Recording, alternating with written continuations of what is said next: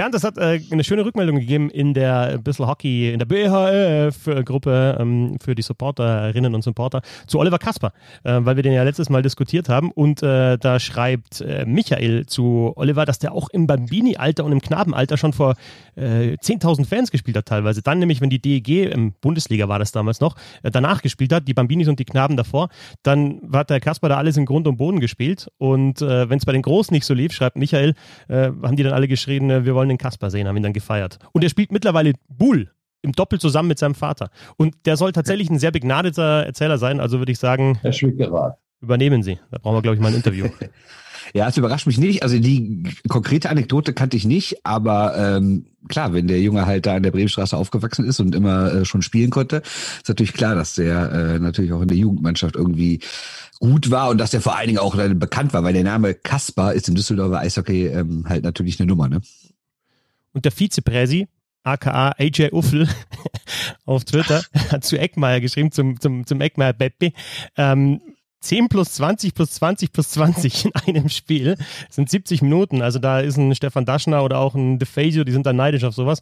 Äh, Und die haben in Schweinfurt die Strafbank zu seinen Ehren Peppis Box getauft. Also Ja, war ein schöner Text, den er da verlinkt hat, ne? Also Ja, auf jeden Fall. Da, das die Rückmeldungen zur letzten Sendung. Und dann äh, war es ja tatsächlich so, dass du gesagt hast, äh, sag mal, sag mal den Namen, zuerst den Nachnamen und dann den Vornamen. Dann habe ich gedacht, jetzt fängt er schon wieder mit seinen Stereotypen, mit seinen Vorurteilen an, dass in Bayern alle immer zuvor die, äh, zuerst die Nachnamen sagen und die Vornamen. Aber hier gibt es so eine Sendung, die heißt Wir sind wir, wir in Bayern. Und da geht es dann immer darum, da wird so ein äh, bayerisches Wort vorgestellt und das ist, äh, wird nicht mehr benutzt, nicht mehr viel und man muss immer raten, was das bedeutet. Letztes Mal war es, ähm, was war es denn letztes Mal? Zuckermord. Ähm, na, na, Also, Schmo Schmolzfedern war es das letzte Mal. Das sind die Koteletten, ja, weil das halt so federnmäßig sind und so Ah, leicht äh, spalzig. Und dann rufen die Leute immer an und das sind dann doch immer ältere Leute, weil es läuft um 18.30 Uhr oder so, die schauen dann wie in Bayern und im bayerischen Fernsehen. Und dann ist so die Frage, wer ist denn dran? Und die sagen ungelogen alle, ja, der Huber Hans oder Müller-Berry. Die sagen tatsächlich alle ihren Vornamen ja, zuerst. natürlich. Ich meine, ich habe mir das ausgedacht, oder wie? Ja, ma manchmal brauchst du halt den Blick von außen, um euch Eingeborene da unten mal vernünftig einzuordnen. Wie, Ne? wie macht man das in, in, in Franken? Böhm Sebastian? Äh, Ist dir sehr langweilig, dass du dir sowas anschaust? Zufällig, zufällig. Ja, gibt ja Zu, auch. zufällig, ist klar, Ja. ist klar. Ja. Ja, aber um ehrlich zu sein, im Rheinland ist es genauso, ne? Da wird auch bei den Alten auch erst zuerst der Nachname gesprochen. Ne? Mhm. Schwiegerrat Bernd. Und dann muss Also ich mich noch. hier, hier ist der Fetzer Christoph, da bist du daheim. Auf geht's. Ja, aber ich muss mich noch entschuldigen, bevor wir anfangen, weil ich habe letztes Ah. Mal ja den Straubing-Fan, habe ich ja zitiert und ich habe einen Grammati grammatikalischen ähm, Fehler gemacht, weil ich habe gesagt, mir sind Dritter und in Straubing in Niederbayern heißt es dann, mir sammer Dritter. Mir sammer in Straubing. Das ist ein, ein Fehler, den ich eigentlich nicht hätte machen dürfen und äh, ich schäme mich dafür und entschuldige mich dafür. Roundtable Boys. Das ist diese Stadt, die sich beschwert, wenn man sie Straubingen nennt, oder? Naja, Ganz okay. Genau. Mir sammer nicht in Straubingen. So schaut es nämlich aus. Showtime!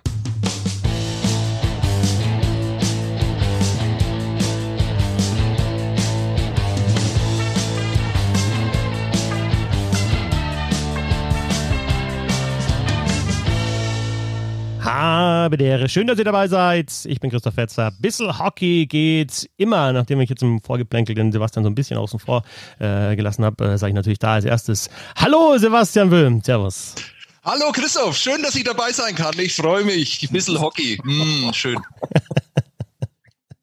Gibt es eigentlich im, im Fränkischen äh, die, die Eigenheiten, ja, weil im, das mir sammer mir äh, oder mir sammer in Straubing, im Fränkischen gibt es eigentlich gar nichts so, vielleicht noch das rollende R oder was gibt's da noch? Ah ja, B und P, gell? Deswegen kann man sich auch über Buffbeine dann so amüsieren. Ja. Ich, ich möchte ich möchte gar nicht immer darauf reduziert werden. Mir ist das, äh, mir ist das zu billig. Ich äh, äh, bin nicht so breit fränkisch und ich rede auch überhaupt nicht fränkisch. Also es ist, äh, wird mir einfach nur unterstellt, das stimmt gar nicht.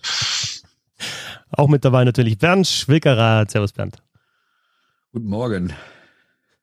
ja, okay, genauso, genauso euphorisch wie der Sebastian, alles klar. Aber die, Ihr scheint ja in irgendein Ecstasy fast gefallen zu sein. Was ist denn los mit euch? Es ist morgens früh, die Laune ist beschissen. Da kann man doch nicht so euphorisch sein wie ihr. aber die, die haben wir die Rollen wieder gut verteilt. Ja. Ich war gerade in der Sonne mit meinen zwei Kindern, habe die zum Inline-Hockey gezwungen. Und äh, mir geht's äh, blendend. Der eine hat jetzt leider einen Syndesmosebandriss, was ein bisschen, bisschen schade ist für seine Karriere. Äh, aber seit fünf Minuten sitzen sie vor der Playstation, damit ich hier den äh, Podcast aufnehmen kann. Alles bestens hier. Fantastisch. Ich habe das Wort habe ich auch nie richtig ausgesprochen. Respekt dafür. Playstation?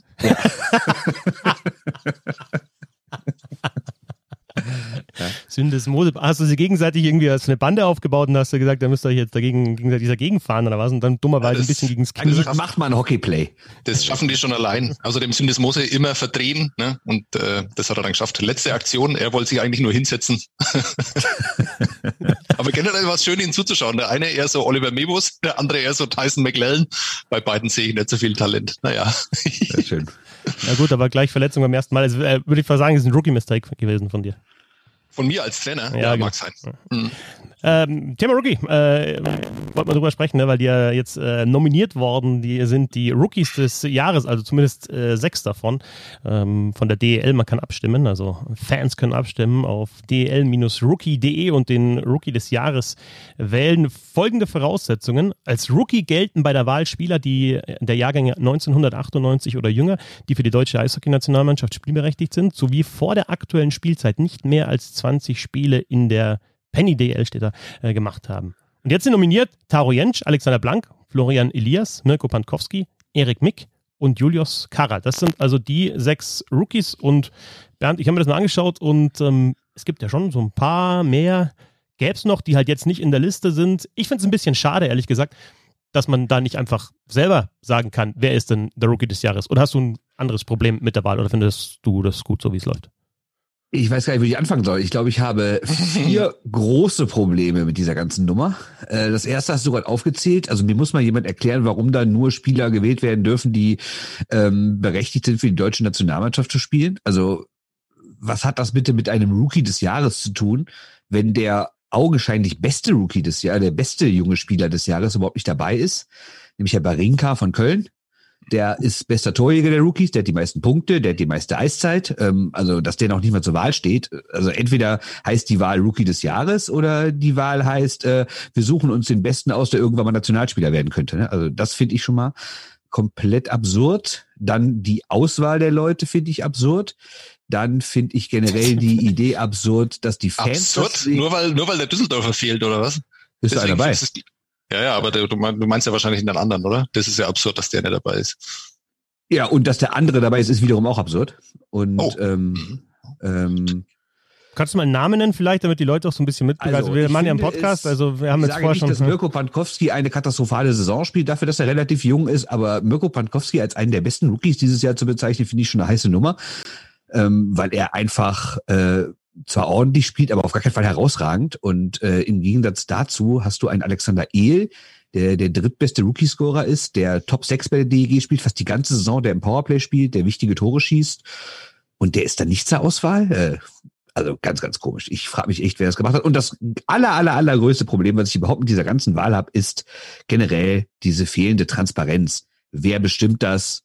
Warum bestimmt das? Nach welchen Kriterien wird das bestimmt? Warum dürfen jetzt Fans abstimmen? Also ich finde es alles völlig sonderbar. Ich finde grundsätzlich die Idee gut, dass man sagt, man versucht die Fans irgendwie einzubinden und die auch in Zeiten, wo sie nicht ins Stadion dürfen, irgendwie das Gefühl zu geben, dass sie nah dran sind an, an der Liga und an den Spielern und sowas. Aber also nicht über Rookie des Jahres, ehrlich gesagt. Wie findest du eigentlich so Rezo-Videos, Band? Zwiegespalten. Ich finde, äh, es ist wahrscheinlich für die Zielgruppe ganz gut. Ich finde es ein bisschen anstrengend ähm, aber ist eine legitime Form, sich zu äußern. Und wenn er sein Publikum findet, bitte. Ich frage nur deshalb, weil du jetzt gerade so wie der äh, FAZ-Redakteur, der du ja im Prinzip eigentlich bist, ähm, so urteilt darüber, dass er da außen vor gelassen wird. Ne? Also wenn jemand ja wirklich den Rookie des Jahres wählen sollte, dann sind es ja wir Fachjournalisten. Ja? Kann ja nicht sein, dass, äh, dass das Volk jetzt da wählt. Ja. Ne, weiß ich auch nicht. Ich bin ja eher für so, also jetzt springen wir in die Themen hinterher, aber ich bin ja eher, wenn wir das schon mal ansprechen, für so ein Gremium, so, eine, so ein Mix aus, ich habe mir aufgeschrieben, Trainer, Manager, Spieler, Ex-Spieler, Journalisten, Leute aus Liga und Verband. Das finde ich so, schön. So ein Rundum-Gremium. So wie die Eishockey News das auch machen. Ja, aber noch breiter. Also mir geht's gar nicht darum, dass ich dabei bin, ne? Weil warum habe ich mehr Ahnung als andere Leute? Das ist mir völlig egal. Es geht mir wirklich nicht um mich. Es geht mir einfach so um so eine generelle größere Gruppe, die da was zu sagen hat. Also ich hätte gerne eine Mischung. Ich hätte gerne ein Gremium, das äh, 50 Prozent Stimmanteil hat und 50 Prozent Fans. Ähm, aber vielleicht nicht beim Rookie des Jahres, sondern eher beim Spieler des Jahres oder sowas. Weil Rookie des Jahres finde ich einfach zu speziell. Aber wir sollten eine neue Rubrik einführen. Die großen Probleme des Bernd Schwickerath. Oh, Jedes Mal. das ist ein langer Podcast. Ich habe da mal drei Zettel dabei. ich habe da vier Probleme. Ja. Na, aber also zum Thema Fans, also ich finde, also ich finde, man hätte, man fangen wir mit dem anderen Thema an. Ich finde, es ist immer schwierig, ne? Du hast jetzt, du hast jetzt, du willst ja auch, eine, du willst einen Trailer machen, du willst das ja auch bewerben, äh, das ist auch gut, du willst die Spiele auch zeigen. Da jetzt irgendwie 20 oder 25 zu zeigen, ist nicht so einfach, deswegen suchst du dir sechs so einen kleinen Kreis aus und nominierst die also vor. Und es gibt ja auch keine Möglichkeit, einen anderen zu, zu wählen. Also du kannst sechs auswählen und kannst da anklicken. Das ist so, wie man es präsentiert, kann ich nachvollziehen, wie es dazu gekommen ist. Das mit den Fans finde ich tatsächlich auch ja, das ist eine gute Idee, finde ich, weil aktuell sind die Fans echt außen vor und man muss auch wirklich sagen, es gibt einfach auch Fans, die jetzt nicht den eigenen Spieler wählen, den Spieler der eigenen Mannschaft, sondern einfach sagen, okay, das ist einer, den habe ich, hab ich jetzt ein paar Mal gegen meine Mannschaft gesehen oder insgesamt, ich schaue gerne Eishockey, deswegen sage ich, das ist jetzt mein Rookie des Jahres. Kann natürlich auch passieren, dass jetzt das Florian Elias wird, ähm, Rookie des Jahres, obwohl der es ja von den Leistungen jetzt nicht verdient hätte, aber er ist halt Mannheimer und es wählen viele Mannheimer Fans. Werden wir sehen. Also Jentsch, Blank, Elias, Pankowski, Mick und Kara sind die sechs äh, Nominierten.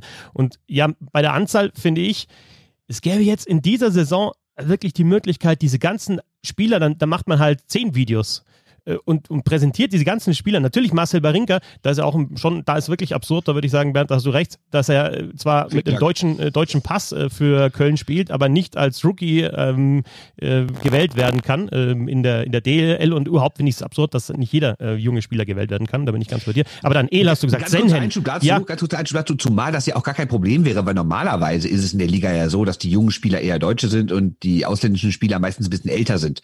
Deswegen hast du ja in den normalen Ligen, wenn die unbedingt einen Deutschen haben wollen, damit das irgendwie marketingtechnisch besser auszuschlachten ist, ist das ja in normalen Saisons gar kein Problem, weil es eh keine jungen ausländischen Spieler gibt. Dieses Jahr gibt's mal einen und ich finde, wenn der dann so stark spielt, auch wobei man über andere Zahlen noch vielleicht sagen kann, dass er gar nicht so überragend spielt, aber zumindest gut scored und sowas und eine wichtige Rolle spielt bei den Kölnern und sowas, äh, dann kann man doch beim einen Mal sagen, ja komm, dann gewinnt halt der den. Ne? Also ich stell dich vor, in der NHL hätte so ein Ovechkin nicht Rookie des Jahres werden können, weil nee, der heilige Crosby aus Kanada muss es werden.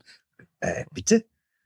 Ja, so generell kann man da natürlich NHL und DL nicht miteinander Aber warte mal, nein, ja? NHL und DL nicht. Aber äh, Sebastian, natürlich ein super Beispiel ist äh, die, die National League in der Schweiz. 2015, 16 wäre es der Rookie des Jahres geworden, Austin Matthews natürlich. Und es wäre natürlich absurd gewesen zu sagen, nee, der Austin Matthews ist zwar mit Abstand der beste Spieler, vielleicht insgesamt oder zumindest unter den Jungen. Und das ist ein äh, Nummer 1 Pick in der NHL, der wird aber nicht Rookie des Jahres bei uns sein. Das wäre dann verschenkt. Und ich habe jetzt mal überlegt, was will es denn zum Beispiel, wenn, wenn Connor Bedard, über den wir jetzt ein paar Mal gesprochen haben, der Name der 15 oder 16 ersten, das ist ein kommender Top-Rookie. Und wenn da irgendwie äh, die Bremerhaven herausfinden, dass der deutsche Vorfahren hat. Also sagen wir mal, der Opa hieß äh, Sven Bettkunst und war Kutterkapitän in Bremerhaven. Und dann hat, sind die ausgewandert und sie haben gesagt, Bad Kunst in, in Nordamerika ist, ist blöd und dann Bad Art und dann sind sie irgendwie auf Conor Bedard gekommen und der sagt dann, er will einfach sein letztes Jahr mit 18, 19 will er in der DL spielen. Da, wo er herkommt, in Bremerhaven, stellt sich dann hin ein Interview, gibt ein Interview, ja, uh, yeah, I want to go back to my roots here in Bremerhaven, I like it here, my, my grandfather was a fisherman und dann schießt er im ersten Spiel sechs Tore und macht äh, 50 Buden in 52 Spielen und wird nicht Rookie des Jahres, weil er ist nicht berechtigt äh, zu spielen für die deutsche Nationalmannschaft.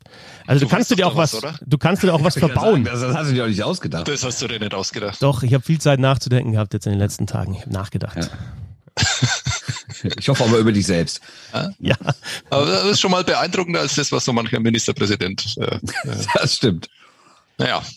Ähm, ich, ich finde es übrigens auch absurd mit den äh, mit der Transparenz, mit der fehlenden, weil man muss sich so natürlich irgendwie alles, man kann ja nur diese Namen interpretieren. Also da sitzen die dann zusammen, sagen, okay, Taro Jensch muss mit dabei sein, äh, Ausländer äh, nein, Ausländer raus, äh, Florian Elias muss mit dabei sein und dann kommen die so auf diese Namen und dann sagen sie, ja, den den El müssen wir natürlich auch nehmen und dann heißt, nee, wir haben ja keinen Verteidiger, wir brauchen nur einen Verteidiger, nehmen wir den Karrer, der hat doch da zwei Tore geschossen ähm, und äh, Torhüter fehlt auch noch. Oh Gott, wer, wer kommt denn da überhaupt in Frage? Also nehmen wir den Pankowski, ah, Mist, müssen wir den El wieder streichen, weil ja zwei von einer äh, von genau einem Verein dabei sein dürfen. Und das mag jetzt natürlich ein bisschen hämisch sein, aber ich glaube aber, dass es ziemlich genauso gelaufen ist. Und, Bin ich auch fest äh, überzeugt. Genau. Und äh, das ist natürlich einfach dann schade, weil einfach die Besten zur Wahl stellen, äh, stehen sollten. Und dann, weil du gesagt hast, die kann man dann schön in einem, in einem Video präsentieren.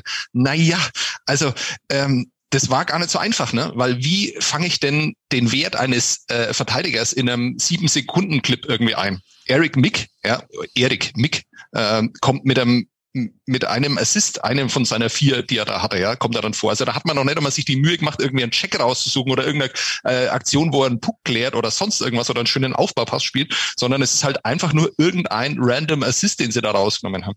Also es fehlt mir, ich finde den Gedanken super, dass man die Fans mit einbezieht. Ich glaube aber, dass die Rookie-Wertung völlig falsch ist dafür, weil man das eben nicht so präsentieren kann, dass es dann wirklich spektakulär ist. Also bei mir ging es dann eher um Spieler des Jahres oder sonst irgendwas, was, wo es dann auch vielleicht nicht ganz so, weiß ich nicht, wo es nicht so kompliziert ist, die dann gegeneinander abzuwägen und wo dann auch jeder damit leben kann, dass dann ein Nöbels gewinnt oder wer auch immer.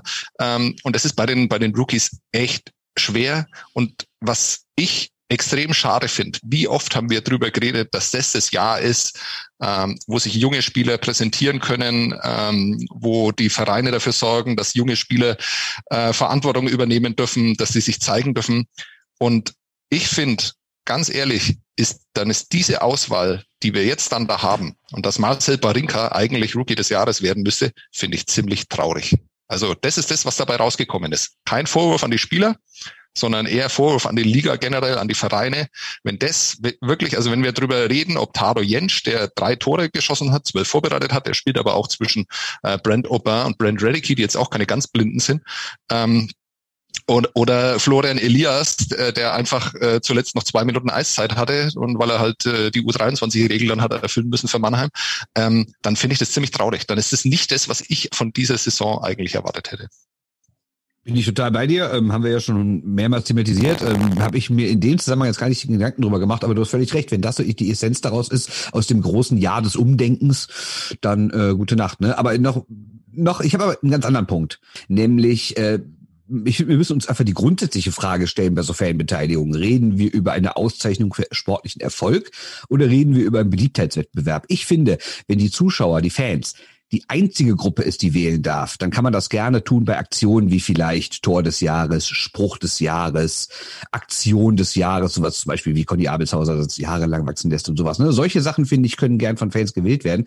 Aber wenn wir über sportliche Auszeichnungen reden, wo es wirklich darum geht, den reinen Sport zu bewerten, finde ich, geht das nicht, wenn die einzige Gruppe, die wählt, dann äh, immer, immer, immer diese Hometown-Gedanken hat. Weil natürlich wählen, also ich meine, die Zahlen werden nie veröffentlicht, aber ich würde gerne mal wissen, wissen. Nehmen wir mal an, jetzt fiktiv gesagt, da kommen 10.000 Stimmen zusammen, davon sind 2.000 aus Iserlohn. Was glaubt ihr denn, wie hoch die Wahrscheinlichkeit ist, dass von diesen 2.000 100, äh, 1.950 Herrn Jensch gewählt werden? Was aus Iserlohner Fansicht ja auch völlig in Ordnung ist.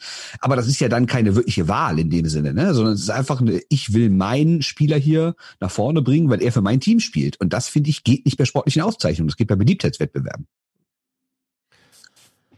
Aber dann lass dann trotzdem mal, ich, ich sag immer noch, ähm, man, man, man muss auch anerkennen, dass viel getan wird aktuell, um ja, den, den Fan mitzunehmen das ist auf jeden Fall ein Ansatzpunkt. Ob das immer so gelingt, ist die andere Frage, aber es ist auf jeden Fall der, das, das hehre Ziel, das dahinter steckt, das, das verstehe ich schon. Das ist jetzt auch nicht das erste Mal, dass die Fans eben den Rookie des Jahres wählen. Ich will trotzdem noch ein paar Namen einfach nennen. Ne? Also zum Beispiel im, im Tor. Ähm, also du hast Elas schon gesagt, Barinka sowieso. Äh, Senhand zum Beispiel spielt in, in Top 6 in Köln als, als Verteidiger. Ein Mass, klar spielt er bei einem schlechten Team, aber über 15,5 äh, Minuten Eiszeit. Ich, ich, will nicht sagen, dass das Rookie des Jahres ist, aber man, man könnte ihn einfach mal ja, erwähnen dann in dem Zusammenhang. Anchitschka, 5 von 6 Starts gewonnen, auch ein Rookie-Torwart, 92,6 Save, äh, Prozent Save-Percentage. Klar, nur 6 Starts gehabt, aber da spielt halt auch Niederberger davor. Wenn Niederberger noch in Düsseldorf wäre, hätte wahrscheinlich ähm, Pankowski oder Hane ähm, auch nicht mehr als 6 Starts. Hat man ja ähm, letztes Jahr gesehen, ja. Ja, genau. Eisenmenger, Stachowiak, Basler, Kabutli, Reisenecker, Valenti gilt noch als Rookie äh, technisch gesehen, äh, Moritz Elias, Dennis Miller, David Czerny, Roman Kecher, äh, Simon Stowasser, so viele. Tor, Hahn ist auch noch ein Rookie. Äh, Nico Dors wäre ein Rookie-Torwart. Äh, Nikita Quapp, möglicherweise mal ein, ein, ein Draft oder aktueller Draft-Prospect, erst 18 Jahre, spielt in der DL. Luis Benzinger hat jetzt sein letztes erstes Ding gemacht. Also es gibt einfach sehr, sehr viele Spieler in dieser Saison, die jung sind. Ob die jetzt schon ihre Leistung bringen, ist eine ganz andere Frage. Ob es äh, vielleicht auch in den Strukturen liegt, dass sie die Leistung nicht so bringen können. Aber es sind einfach viele Namen, die man da nochmal hätte pushen können, finde ich. Auch das gebe ich dir recht, aber natürlich muss es eine Form von Vorauswahl wahrscheinlich in dem Moment geben. Ja. Das schon. Und ich bin übrigens schon der Meinung, dass wir einfach, ähm, dass, dass bei der Wahl auch zum Beispiel, ja, ihr zwei, die viel Eishockey seht und viele Spieler und im Stadion seid, damit abstimmen müsstet. Warum schüttelst du den Kopf, Sebastian?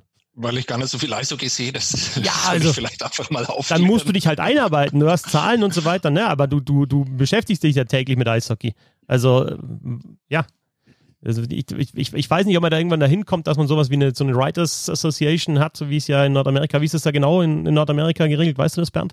Aber da gibt es ja auch einfach, da gibt es ja viele, die abstimmen dürfen, die dann auch wieder sagen, wen haben sie gewählt oder sie sagen jetzt nicht, wen sie gewählt haben, aber der, der es geworden ist, den haben sie nicht gewählt. Ähm, ja, also da gibt es ja einfach diesen Pool an, an Leuten, die dann tatsächlich auch wählen dürfen.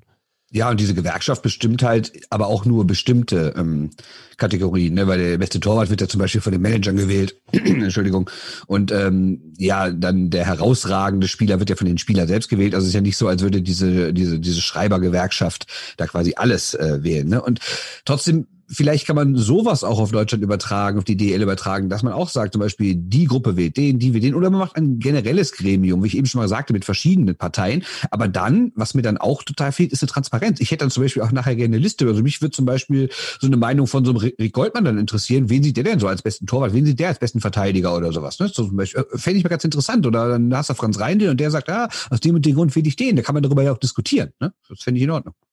Genau, und da ist dann halt wieder so diese, diese Angst davor, das zu transparent zu machen, weil ja dann André Goldmann äh, kann der dann überhaupt noch äh, ernst genommen werden, wenn er dann den äh, Spieler dann moderiert. Was ist äh, mit Franz Reindl? Äh, wird er dann bevorzugt, weil das sein Lieblingsspieler ist? Also das ist natürlich alles albern, aber es wird dann alles immer so hinkonstruiert, dass es dann so wäre. Deswegen will ich jetzt von euch wissen, wer euer Rookie des Jahres ist.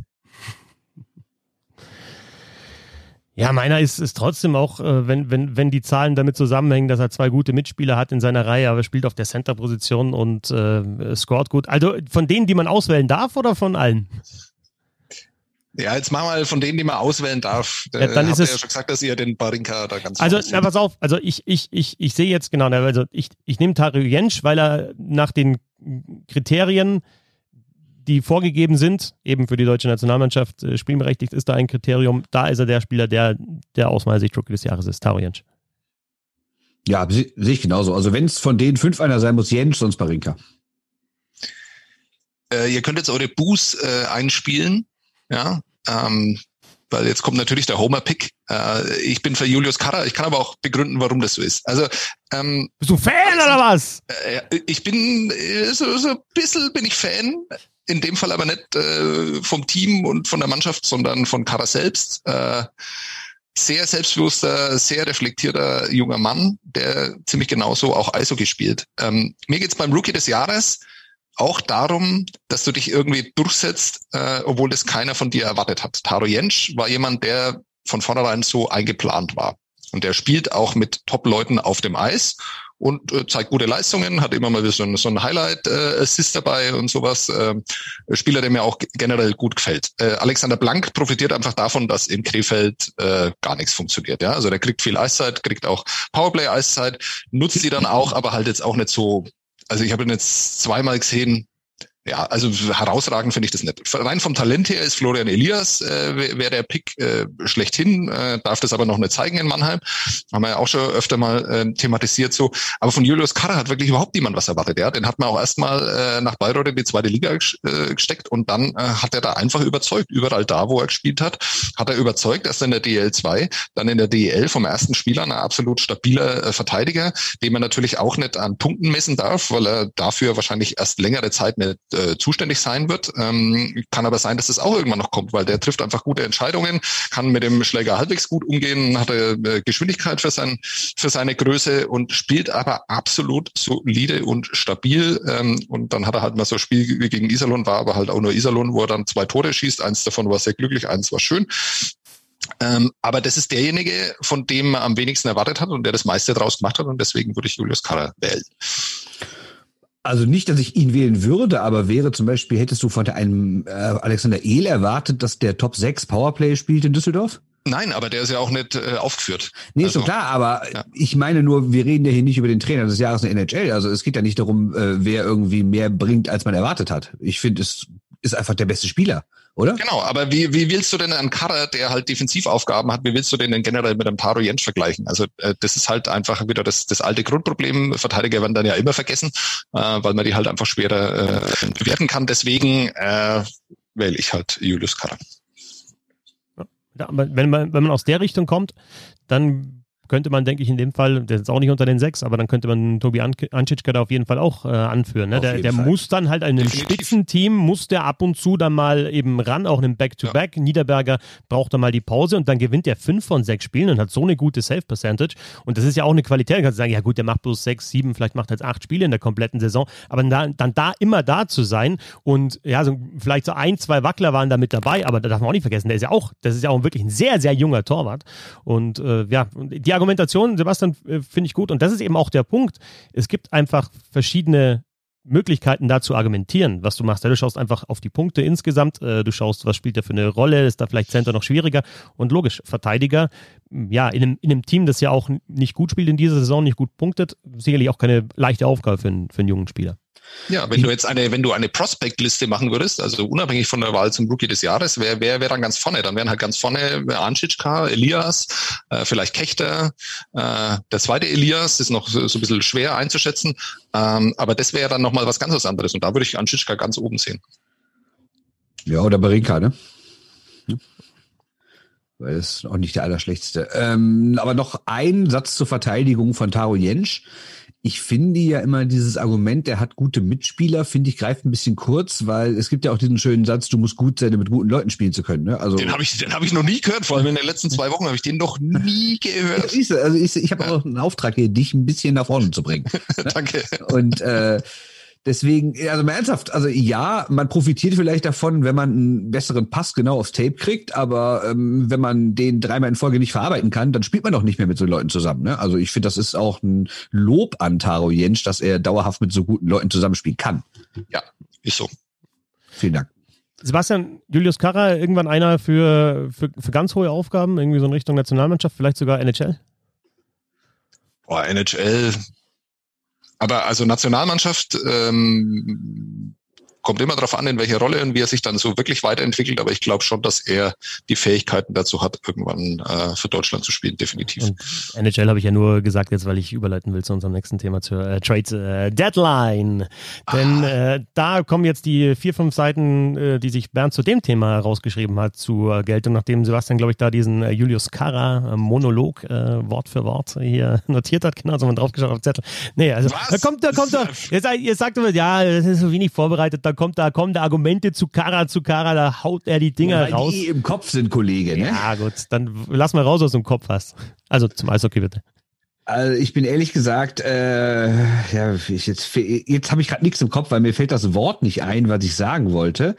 Ähm, aber ich bin so ein bisschen verstört, muss ich sagen, weil ähm, ich habe gestern, ich glaube, es war der äh, PDO-Cast gehört und die haben natürlich auch so eine, so eine Trade Deadline Preview gemacht und das war auf einem Niveau, dass alles, was wir jetzt sagen können, dagegen sowas von abstinkt. Deswegen äh, habe ich gerade so ein bisschen Probleme mit meinem Selbstvertrauen. Die haben nämlich, die haben nämlich Trades durchgespielt und die haben dann Sachen gemacht wie Detroit kriegt den 2023 Viertrunden-Pick von Nashville und bla, bla. Und die haben das alles so extrem durch. Die haben wahrscheinlich drei Tage gesessen, sich Trades überlegt. Also Wahnsinn. Äh, Cap Friendly dann mit Abstand der beste äh, Trade, wo dann Detroit 50 Prozent ja, ja, ja, ja, ja, ja, den sie weder abgeben noch bekommen. Taylor Hall, ne? War das, äh, genau, das war, das war überragend. da habe ich auch gedacht, wow, also, äh, also da brauchst du ja schon, da brauchst du schon Geodreieck, um das doch irgendwie hinzukriegen. Ne? Genau, aber der beste war dann tatsächlich Maxim Marmin ähm, nach äh, Vancouver, wo dann die anderen drei erstmal schauen mussten, Maxim Marmin habe ich irgendwie schon mal gehört, aber wo spielt ja. der gerade im Moment? Das fand ich auch sehr gut, ja. Aber ohne, dass wir jetzt da irgendwie mitstinken wollen, ist nicht Bernd genau das das das Faszinierende an dieser Trade Deadline überhaupt, dass es halt einfach Gesprächsstoff gibt. Denn wenn wir ehrlich sind, so diese Blockbuster Trades, die gibt es ja einfach auch ganz, ganz selten. Klar ist Taylor Hall jetzt ein Name, Palmieri ist ein guter Spieler, aber es ist kein absoluter Superstar. Ähm, da bleibt jetzt natürlich noch, noch Hall übrig und die Frage ist, wo geht er hin? Aber gerade das ist es doch, dass du jetzt so, so Tracker hast, dass du Cap-Friendly hast, dass du schauen kannst, okay, damit, dass die Leute jetzt auch schon schauen, ja, okay, wie viel, wie viel Gehalt ist da eigentlich noch übrig? Was könnte da funktionieren? Dass die Fans selber schauen und dann das auch noch, dann kannst du das auch noch posten auf Social Media und dann und kannst drüber diskutieren und ah, es ist nur ein First-Round-Pick. Nein, es müssen zwei First-Round-Picks sein. Das ist doch genau das Thema und das ist doch das Geile an der Trade-Deadline. Dann denkst du, okay, jetzt kommt die Riesenshow, dann sitzen die Blase es auf ohne Ende und dann gibt es einen Trade, nämlich irgendwie Mamin zu den, zu den Whitecaps. Ja, und genau das, äh, das denke ich mir so oft, wenn ich die NHL beobachte dann, und, und, und höre dann, wie so drüber debattiert wird, was für Texte geschrieben werden und im Fernsehen, was auch immer. Da denke ich mir immer so, oh, ich bin so neidisch darauf, dass es sowas nicht in der DL gibt. Also wie geil wäre es, wenn es eine Trade-Deadline gäbe. Du hast doch irgendwie drei Wochen bis zu den Playoffs und du wüsstest genau, äh, keine Ahnung, Krefeld, das schaffst natürlich nicht in die Playoffs. Wen geben die jetzt ab, ne? Wer schnappt sich wie Tianulin oder sowas, ne? Oder was auch immer. Und diese ganzen, ganzen Debatten, dieses ganze System, klar haben wir schon tausendmal darüber diskutiert, geht natürlich auch nur, wenn du die beste Liga der Welt bist, wo alle Spieler spielen wollen. Äh, und geht natürlich auch nur mit dem Salary Cap und geht nur mit einer geschlossenen Liga und mit einem Draft-System, alles klar. Aber trotzdem, ich bin da so ein bisschen neidisch drauf, weil ich dann, weil diese Spekulation wäre doch schon witzig, ne? Stellt euch vor, in einer Saison ist auf einmal München ganz schlecht. Und dann denken die auch so, hm, behalte ich irgendwie den Seidenberg noch, der ist jetzt so und so viele Jahre alt oder oder oder oder irgendeiner, einer, sagen wir von ein paar Jahren oder oder oder Patrick Reimer ist so ein gutes Beispiel, nie Meister geworden und könnte dann doch irgendwie so eine Ray Borg-Geschichte sein, dass Reimer jetzt auch nochmal für ein halbes oder für, für, für einen Monat nach Berlin geht und versucht da Meister zu werden. Sowas, ne? Also sowas fände ich irgendwie großartig und gibt's leider nicht. Und ja, ich finde die Trade Deadline, auch wenn in den vergangenen Jahren sehr relativ wenig passiert, dass ja sogar die eigenen Sonder-TV-Sendungen auf TSN sich darüber lustig machen, dass so wenig passiert, äh, ist es ein großartiger Tag und ich habe ja sehr, sehr wenig frei in meinem Job, aber am kommenden Montag habe ich mir extra freigenommen, um das den ganzen Tag zu beobachten. Und ja, ich habe mich schon beschwert, dass äh, die Eistagers da. Ja, und gegen Düsseldorf. Ja, eben gegen Düsseldorf. Ja, also abends muss ich dann natürlich die DEG gucken, aber. Ja, aber da ist genau Trade Deadline. Genau da ist ja Trade Deadline. Ja, aber ich bin ja nicht in der Halle, ne? Ah. Ja, bei, bei uns ist es ja besonders lustig. Sorry, äh, kurzer Fantasy-Exkurs, aber da sitzen dann drei, vier Manager aus, aus meiner Fantasy-Liga sitzen Manager auf der nennt er die. Also Manager. Die Anführungszeichen ja, habt, ihr, habt, habt ihr alle gehört, ne? Vier sitzen auf der Bühne und verfolgen da, was da passiert und entscheiden dann, während sie eigentlich arbeiten müssen, was sie mit ihren Fantasy-Mannschaften machen. Ich, ich, ich habe Bock drauf, ich freue mich. Ja, ich finde es auch großartig. Es ist einfach herrlich. Ja. Aber ist nicht ein Ding auch einfach, dass sich das Ganze jetzt wegverlagert hat von dieser Trade Deadline Show im Fernsehen in Richtung Social Media? Weil ja da eigentlich dann, also bevor das dann, bevor das dann äh, verkündet wird im Fernsehen, ist es ja über Twitter schon entweder geleakt worden oder LeBron oder McKenzie oder sonst jemand hat es auf Twitter schon rausgehauen oder gleichzeitig, bevor es erzählt. Die sitzen ja da auch mit ihrem Handy die ganze Zeit da. Finde ich auch genau. total geil, dass sie einfach die ganze Zeit auf ihrem, ja. auf ihrem Handy rumdaddeln und ja. gleichzeitig nur eine Fernsehshow einfach machen. Aber es ist ja trotzdem witzig, weil ich, ich gebe dir recht, du brauchst diese TV-Show nicht mehr, um von den Trades zu erfahren, aber du hast dann trotzdem da das Interview. Und das Lustigste ist doch, wenn die einen anrufen, der Spieler weiß doch gar nichts von dem Trade. Das ist doch immer der absolute Highlight jedes Jahr. Ne? Und, und außerdem wird auch alles immer schön gesammelt und ja, diese Analysen immer und dann dieser Tracker und dann immer so von unseren prognostizierten Top Ten sind jetzt drei getradet, sieben sind noch übrig und bla bla bla. Das, ich finde es großartig trotzdem. Also ich gucke das trotzdem immer gerne.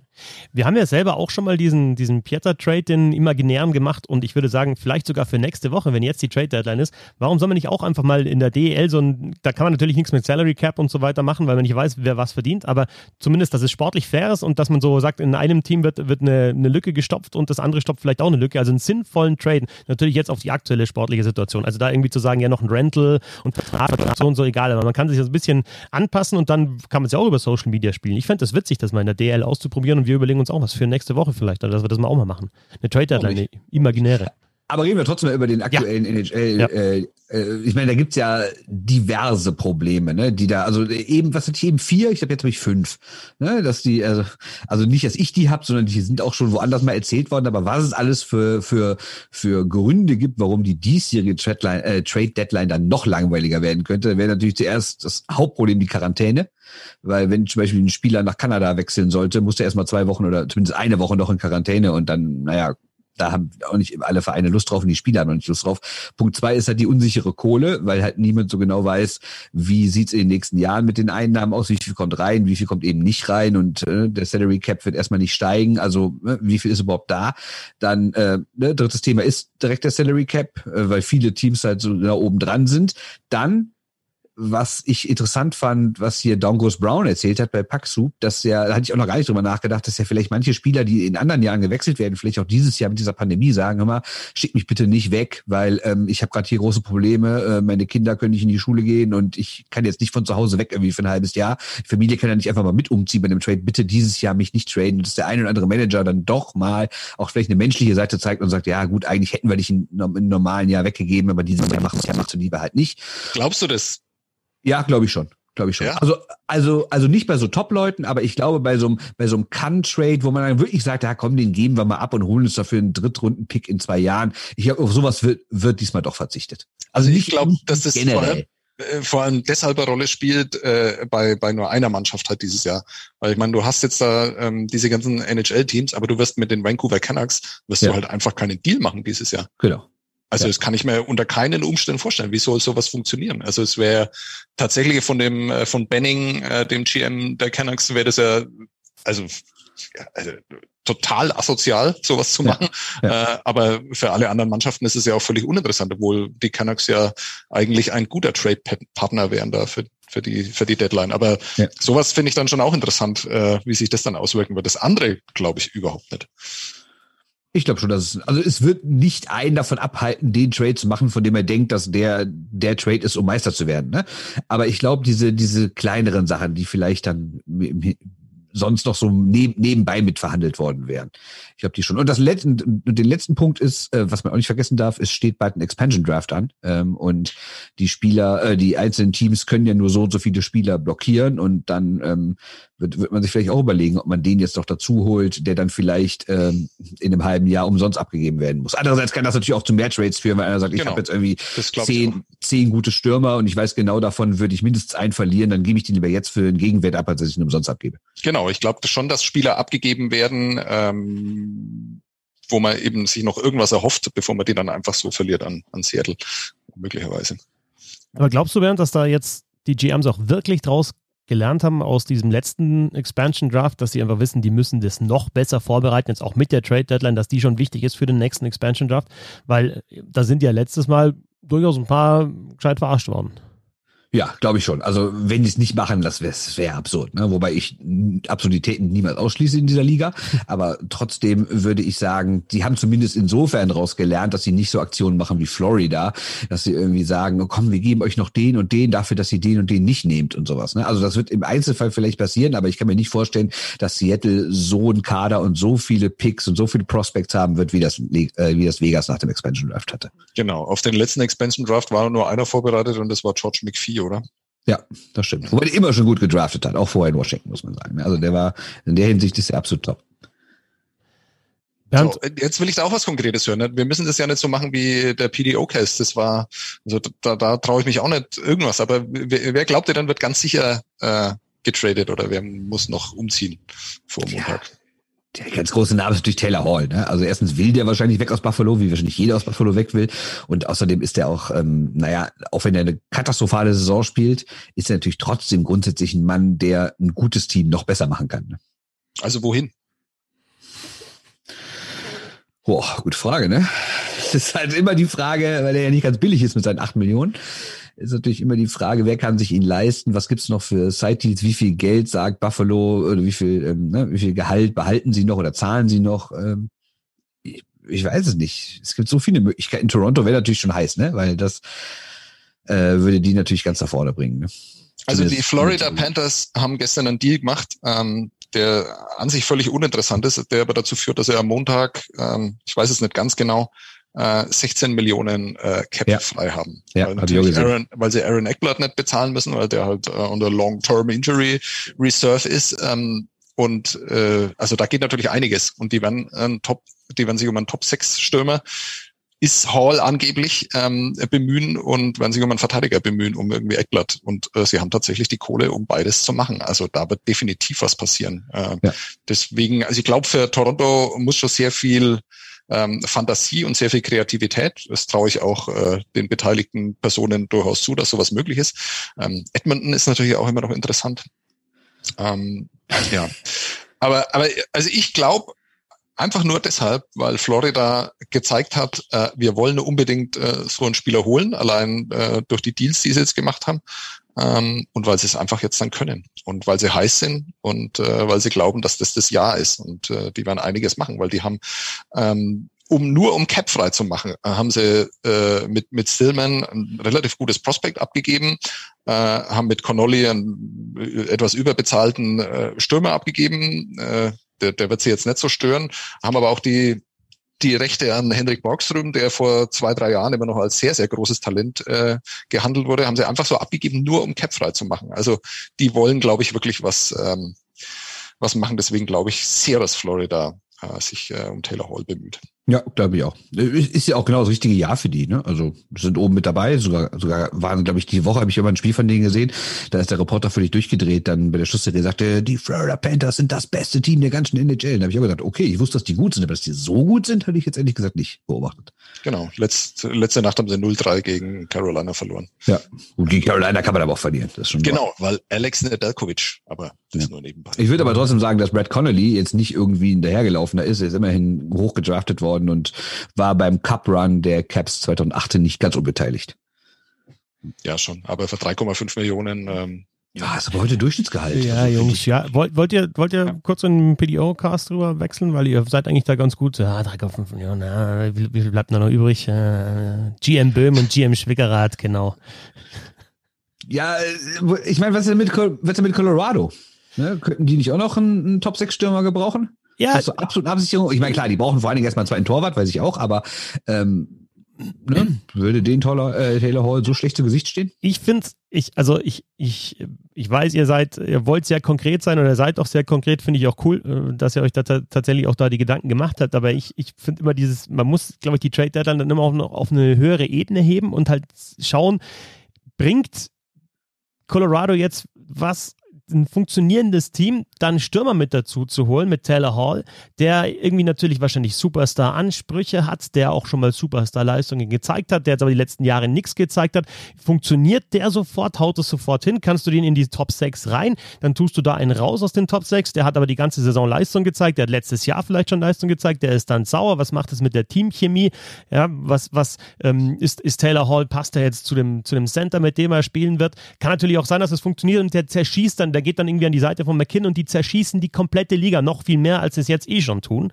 Aber es kann auch komplett schief gehen und deswegen finde ich, ja, es ist immer, du musst da, glaube ich, brutal aufpassen beim, beim, beim Thema äh, Trade Deadline. Ich habe vor, vor ein paar Jahren habe ich mal mit, mit Martin Jiranek tatsächlich, äh, da war der noch in Nürnberg gesprochen und da ging es auch darum, äh, ob, ob die jetzt kurz vor der, da gibt's ja auch vor, der, vor Ende der Transferperiode noch jemand holen und da hat er die gleichen Bedenken geäußert, dass man da eben halt auch schauen muss, passt der jetzt wirklich rein und nicht irgendjemand zu holen. Zum Beispiel letztes Jahr, Tampa Bay war natürlich das Paradebeispiel, um zu sehen, Okay, da hat das wunderbar funktioniert, ja, mit den Trades. Ich musste noch mal genau nachschauen, weil ich habe so viel in, in der Birne. Ich habe vergessen momentan echt Goodrow, so viele Sachen. Coleman. Goodrow und Coleman, genau, die kommen sind. Und die genau, natürlich haben die, die die Superstars immer noch gehabt und haben überragenden Tor gehabt und mit Hetman den besten Verteidiger. Aber die zwei haben noch mal ein Element reingebracht, was die Mannschaft nicht hatte. Und also Scoring ist kein Element, was Colorado nicht hat. Da wird dann vielleicht eher, da musst du vielleicht eher schauen, holt noch einen Backup-Goalie für Gruber, falls der sich verletzen sollte, weil es schon mal passiert ist in den letzten Jahren oder in die Richtung.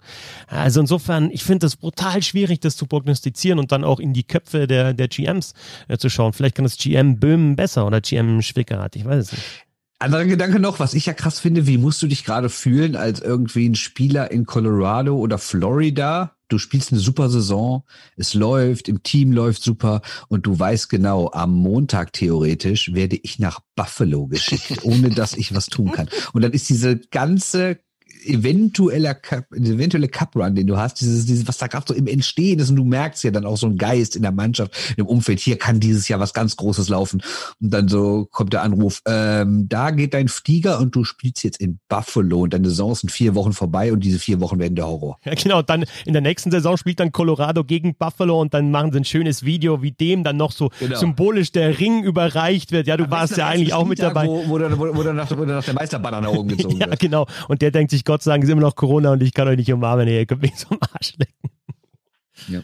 Ja, und auch, auch schön, dass immer wieder Buffalo als, äh, als, als Beispiel. Ja, gut, weil Taylor Holler das ja, spielt. Ja, ja, okay. ja, ja, Nur deswegen natürlich ist Buffalo the place to not be. Gut, ja. äh, habt ihr natürlich recht, das ist eine schöne Vorstellung. Ich glaube aber, dass äh, Buffalo ja vor allem, also die wollen ja nicht noch mehr äh, Roster-Player haben, sondern die wollen ja vor allem Prospects haben. Und ähm, da ist dann die Einstellung vielleicht schon ein bisschen anders, wenn du äh, eben nicht Teil des Teams bist oder noch nicht Teil des Teams in Colorado. Die haben ja noch äh, ein, zwei Verteidiger da hinten dran, die sie durchaus abgeben können, ähm, weil sie halt einfach so einen Überfluss an talentierten Verteidigern haben. Ähm, da ist es dann vielleicht nochmal was anderes, weil du dann vielleicht die Hoffnung hast, einfach auch früher in die NHL zu kommen, als das dann in Colorado der Fall gewesen wäre. Ja, oder ja, du machst jetzt, ich dachte, du machst jetzt den schönen Übergang von Überfluss, gute Verteidiger abgeben zu Matthias Eckholm, weil der ja eigentlich schon, schon der spannendste Spieler ist, ne, abgesehen von Hall. Gut, aber diese Mannschaft hat halt gestern auch wieder 7-1 gewonnen und das ist halt ist die Sache, heiß, genau. wie, heiß wie keine andere Mannschaft. Ne? Ja. Aber ähm, da äh, klingt natürlich jetzt so, als würde ich auch nur an das nachplappern, was äh, in den drei Podcasts, die ich zu dem Thema schon gehört habe. Aber es ist ja nun mal so, ähm, eigentlich muss Nashville ja den Umbruch machen, weil Ja. nur weil jetzt gerade im Moment der Tor da heiß läuft äh, und äh, die Division halt vielleicht einfach äh, auch nicht so stark ist, dass du halt dann doch noch in die Playoffs dann reinrutscht. Ähm, was, was, was willst du denn erreichen dieses Jahr mit dieser Mannschaft? Ähm, deswegen ähm, musst du ja eigentlich äh, über, über Eckholm, vielleicht über Forsberg sogar äh, nachdenken und schauen, dass du da möglichst viel Zukunft bekommst für die.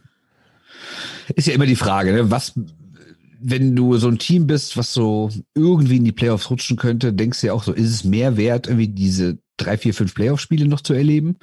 Oder ist es halt mehr wert, dann für die Zukunft, weiß nicht, ein paar Picks zu kriegen, plus noch, weil du ja die Playoffs verpassen würdest, noch höher draften zu können? Und deswegen aus, äh, aus der Außenansicht finde ich es einfach immer geiler, wenn äh, General Manager all in gehen. Also dieses Jahr ist es halt noch schwieriger, weil du halt einfach weißt, wenn du Vierter wirst, dann spielst du halt einfach gegen Tampa in der ersten Runde. Wie groß sind deine wahrscheinlich die, die, die Chancen, dass du da weiterkommst? In, in Columbus hat man das über Jahre immer anders gemacht und das hat mir immer beeindruckt. Das hat mich und die sind ja auch einmal belohnt worden, indem sie dann Tampa einfach in der ersten Runde auch rauskauen haben, was was sensationell war. Ähm, äh, das ist mir grundsätzlich natürlich sehr viel sympathischer, um dann zu schauen, was ist dann möglich. Und irgendwann sitze ich dann halt mit äh, Patrick Leine dann da, dem Gelangweilten. Naja, das, halt, das kommt dann halt vielleicht dabei raus. Aber das Risiko, also immer das Risiko zu gehen, finde ich jetzt aus, aus Fansicht, aus NHL-Fansicht immer besser, als zu sagen, nee, und ah, dann lieber doch nicht. Weil ich meine, wie verkaufst du denn das? Was, was ist denn dann im Rest der Saison? Und äh, sagst du dann einfach, okay, wir geben drei Spieler ab uns ist egal, äh, ob ihr in der ersten Playoff-Runde weiterkommt. Also sowohl den Fans gegenüber als auch der Mannschaft gegenüber. Extrem schwierig. Ähm, sind so Themen, ähm, die man sich, glaube ich, in der DL nicht aufladen will. Nee. Aber umso besser muss sie doch Toronto gefallen, weil Dubas doch sogar ankündigt, auch selbst die absoluten Top-Prospects abgeben zu wollen, um jetzt besser zu werden. Ja, finde ich super. Also ich bin ja eh großer Maple Leafs-Fan, wie wir alle in dem, in Ja. dem Podcast hier. Ja. Was sonst? weil ihr über Eckholm gesprochen habt, das finde ich halt auch ganz interessant, wenn man sich die letzten Jahre anschaut, weil jetzt immer Taylor Hall ist der große Name. Und äh, wenn ich jetzt die letzten Jahre zurückgehe, die Stanley Cup Champions, haben die so einen Superstar sich geholt zur Trade Deadline oder haben sie eben sich einen Goodrow geholt, einen Coleman geholt, wie Tampa Bay? Haben sie bei, bei St. Louis, würde ich sagen, ja, sie haben halt gesagt, okay, wir geben die Spieler nicht ab, sondern wir glauben dran, also haben da auch eine richtige Entscheidung getroffen an der Trade Deadline. Äh, die Washington Capitals, Michael Kempney, das war ein großer Faktor ne, für, den, für den Stanley Cup-Gewinn, dass da so ein Verteidiger, der halt einfach solide spielt im ersten Paar und äh, in dem Fall John Carson da den, den Rücken frei hält. Ja, insofern Eckholm ist dann nochmal natürlich besser als Kempney, aber genau so einen brauchst du vielleicht auch in Colorado zum Beispiel, dass du, dass du ein bisschen mehr Stabilität bekommst, dass die Offensivverteidiger haben, ist klar, dass die vorne scoren, guter Torwand, aber ja noch so ein zusätzlicher da in der Verteidigung, der einfach ja auch verteidigen kann. Ist, ist finde ich, deswegen finde ich eigentlich Eckholm ist der interessanteste Name und nicht Hall. Hall ist natürlich spektakulär, wenn es da einen Train gibt, weil da muss ja auch was äh, in die andere Richtung gehen und das bewirkt dann wieder was bei Buffalo und vielleicht gibt's da wieder den Restart. Also das ist natürlich interessant von den Personen her, aber von, von der spielerischen Klasse, vom, vom, vom Hockeyspieler her ist Eckholm, finde ich, der interessanteste Name. Ja, und das sagt doch eigentlich auch schon, was das eigentlich für eine langweilige Deadline ist, weil ich finde Econ super, keine Frage, aber ohne jetzt den Super-Experten spielen zu wollen, einen anderen das absprechen zu wollen, aber wie viele, der durchschnittliche deutsche Eishockey-Fan, weiß der, wer Matthias Eckholm ist? Das ist ja kein Superstar, ne? so kein internationaler. Und wenn das schon eigentlich der größte Name ist, dann zeigt das eigentlich mal wieder, was das rein vom Papier her eigentlich für eine langweilige Trade-Deadline sein könnte. Ne? Da, da, da, da habe ich auch noch einen Punkt, also zwei.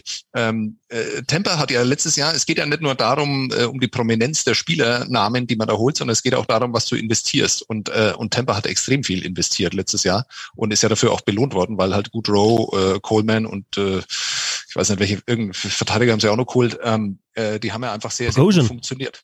Bogosian Ja. haben sie auch noch gehört. Zach Ja, Bogosian, ja genau. genau. Ja, Ja, ja. Die haben ja da einfach, einfach gut reingepasst. Das ist, äh, dafür haben sie aber ziemlich viel hergegeben an Zukunft, aber das ist halt einfach die Entscheidung, die du dann triffst. Insofern haben die schon viel gemacht, die Also zumindest letztes Jahr und es ist jetzt auch irgendwie so die die Frage, wie viel äh, General Manager die äh, Contender Teams haben, wie viel die daraus lernen. Stamkos hat sich übrigens gestern Nacht verletzt, also ähm, vielleicht spielt es. Habe ich aber nie gehört. Was? Den Namen Stamkos? Im, in einem Satz mit, mit Verletzung. Ach so, ja, gut, aber jetzt hat er ja relativ lang durchgehalten. Also ich, ich meine nur, das ist dann vielleicht, da wird äh, Temper dann vielleicht auch nochmal zum, zum aggressiveren Bayer, als das äh, bisher zu sehen war. Und was hast dann du gesagt? Bernd, da wollte ich auch noch was dazu sagen. Ich habe viele gute Dinge gesagt. Was meinst du genau? Ja, jetzt gerade, ich weiß es nicht mehr. Schade. Ich bin auch bei, ich bei dass, dass die dass die generelle, sagen wir mal, die Auswahl der Spieler in dieser Deadline, die getradet werden könnte, halt nicht so mega prominent ist und dass es halt irgendwie auch. Ja gut, aber was, was erwartest du? Wann war denn die Deadline, wo dann solche Spieler dann auch wirklich? Also ich finde zum Beispiel die letzte Deadline, da ist extrem viel passiert. Ähm, Glaube ich jetzt, dass es dieses ja. Jahr nicht der Fall sein wird. Aber also es gibt ja auch so Spieler, äh, wo auch noch diskutiert wird. Also ich meine, Eckholm ist nun mal einer der besten Verteidiger, Allround-Verteidiger in der NHL. Klar, keine Frage. Also da, da, da geht es kaum noch drüber. Taylor Hall ist ähm, äh, war mal MVP in dieser Liga. Also äh, mein, mein Anspruch ist da schon gedeckt und wenn dann über Johnny Hockey zumindest noch äh, spekuliert wird, äh, dass äh, Goodrow dann irgendwie wechselt nach entweder Philadelphia, Pittsburgh oder wo auch immer hin, ähm, dann finde ich das schon, dann bin ich damit zufrieden.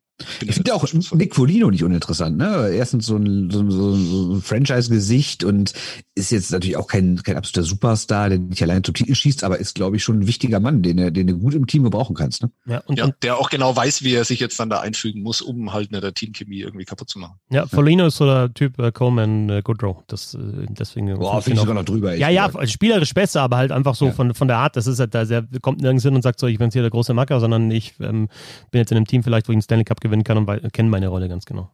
Übrigens bin ich vorher, als du gesagt hast, aggressiver Bayer, ähm, Sebastian, bin ich irgendwie ausgestiegen, weil ich dachte, du hast mich beleidigt ähm, und aber äh, jetzt bin ich wieder da. Soweit die Preview auf die Trades Deadline. Wie gesagt, es gibt äh, sehr, sehr viele Podcasts, die sich sehr, sehr intensiv damit beschäftigt haben, sogar noch intensiver als GM Schwickerath und GM Böhm. Ich würde sagen, äh, nachdem wir zu viel theoretisch gesprochen haben, gehen wir noch ein bisschen, noch ein bisschen Stadionfeeling, oder? Habt ihr Bock auf Stadionfeeling? Haben wir Bock. Oh ja, Christoph. das kam total spontan. Sehr schön. Ja, du willst doch mal äh, über die Valascha reden, ne? In Ambri. Ne? Ja, da, wir hören sie. Wir hören sie. La Valascha. Aus dem Derby gegen Lugano, Siegtor und dann geht's ab. Ich habe mir das YouTube-Video nochmal angeschaut. Es ist einfach, ja, es ist schön und es ist trotzdem auch brutal traurig, weil du siehst da Fans, die völlig gehen, völlig ausflippen, sich in den Armen legen, Party machen und irgendwie weißt du, was du aktuell vermisst. Aber natürlich äh, dieser Tempel La Pista La Valascha, ja, hat sein letztes Spiel gesehen und das leider ohne Fans und macht zu. Und wir tauchen ein bisschen ein in dieses legendäre Stadion. Ambri Piotta La Valascha.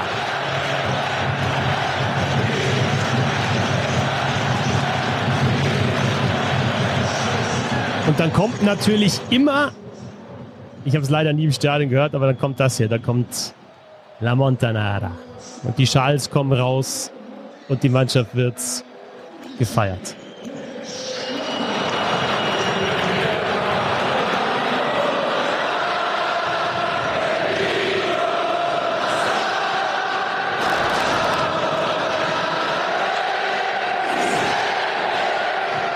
Ich glaube, wenn du da auf dem Eis stehst und dir das anhörst als Spieler, da, da, da weißt du gar nicht, wie das wie dir geschieht. Und wie gesagt, ich war nie in diesem Stadion. Ich habe es mir vorgenommen und zwar äh, mit einem konkreten Anlass. Champions Hockey League Spiel von München gegen Ambri Piotta und dann sind die auswärts und die sind völlig verrückt da in der Kurve. Das war Ende August war das ein Eishockeyspiel und ich bin da reingegangen und okay, das schaue ich mir an und ich habe nichts erwartet, ehrlich gesagt. Und es war ein geiles Eishockeyspiel und die Stimmung war brutal, weil die hat, die haben so dermaßen Krawall gemacht. Da Hälfte Oberkörper frei, Vollgas. Und das war einfach nur noch cool. Und ich habe mir gedacht, da muss ich unbedingt hin und ich habe es nicht geschafft. Aber Bernd, du warst dort. Ich weiß nicht, was, warst du auch dort, aber Bernd, du warst dort. Nein. Ja. Ja, ich werde diverse Male da. Ich brauche jetzt nicht alles wieder zu erzählen, weil ich habe es ja äh, Montag schon in den News erzählt. Ich dachte, wir machen jetzt eher diese Geschichte mit, wo waren wir, wo waren wir nicht, was ist auf der Bucketlist und was sind so die größten Stadien, die man sehen kann, die man doch sehen möchte, die man auch vielleicht auch nicht mehr sehen kann, weil es sie nicht mehr gibt.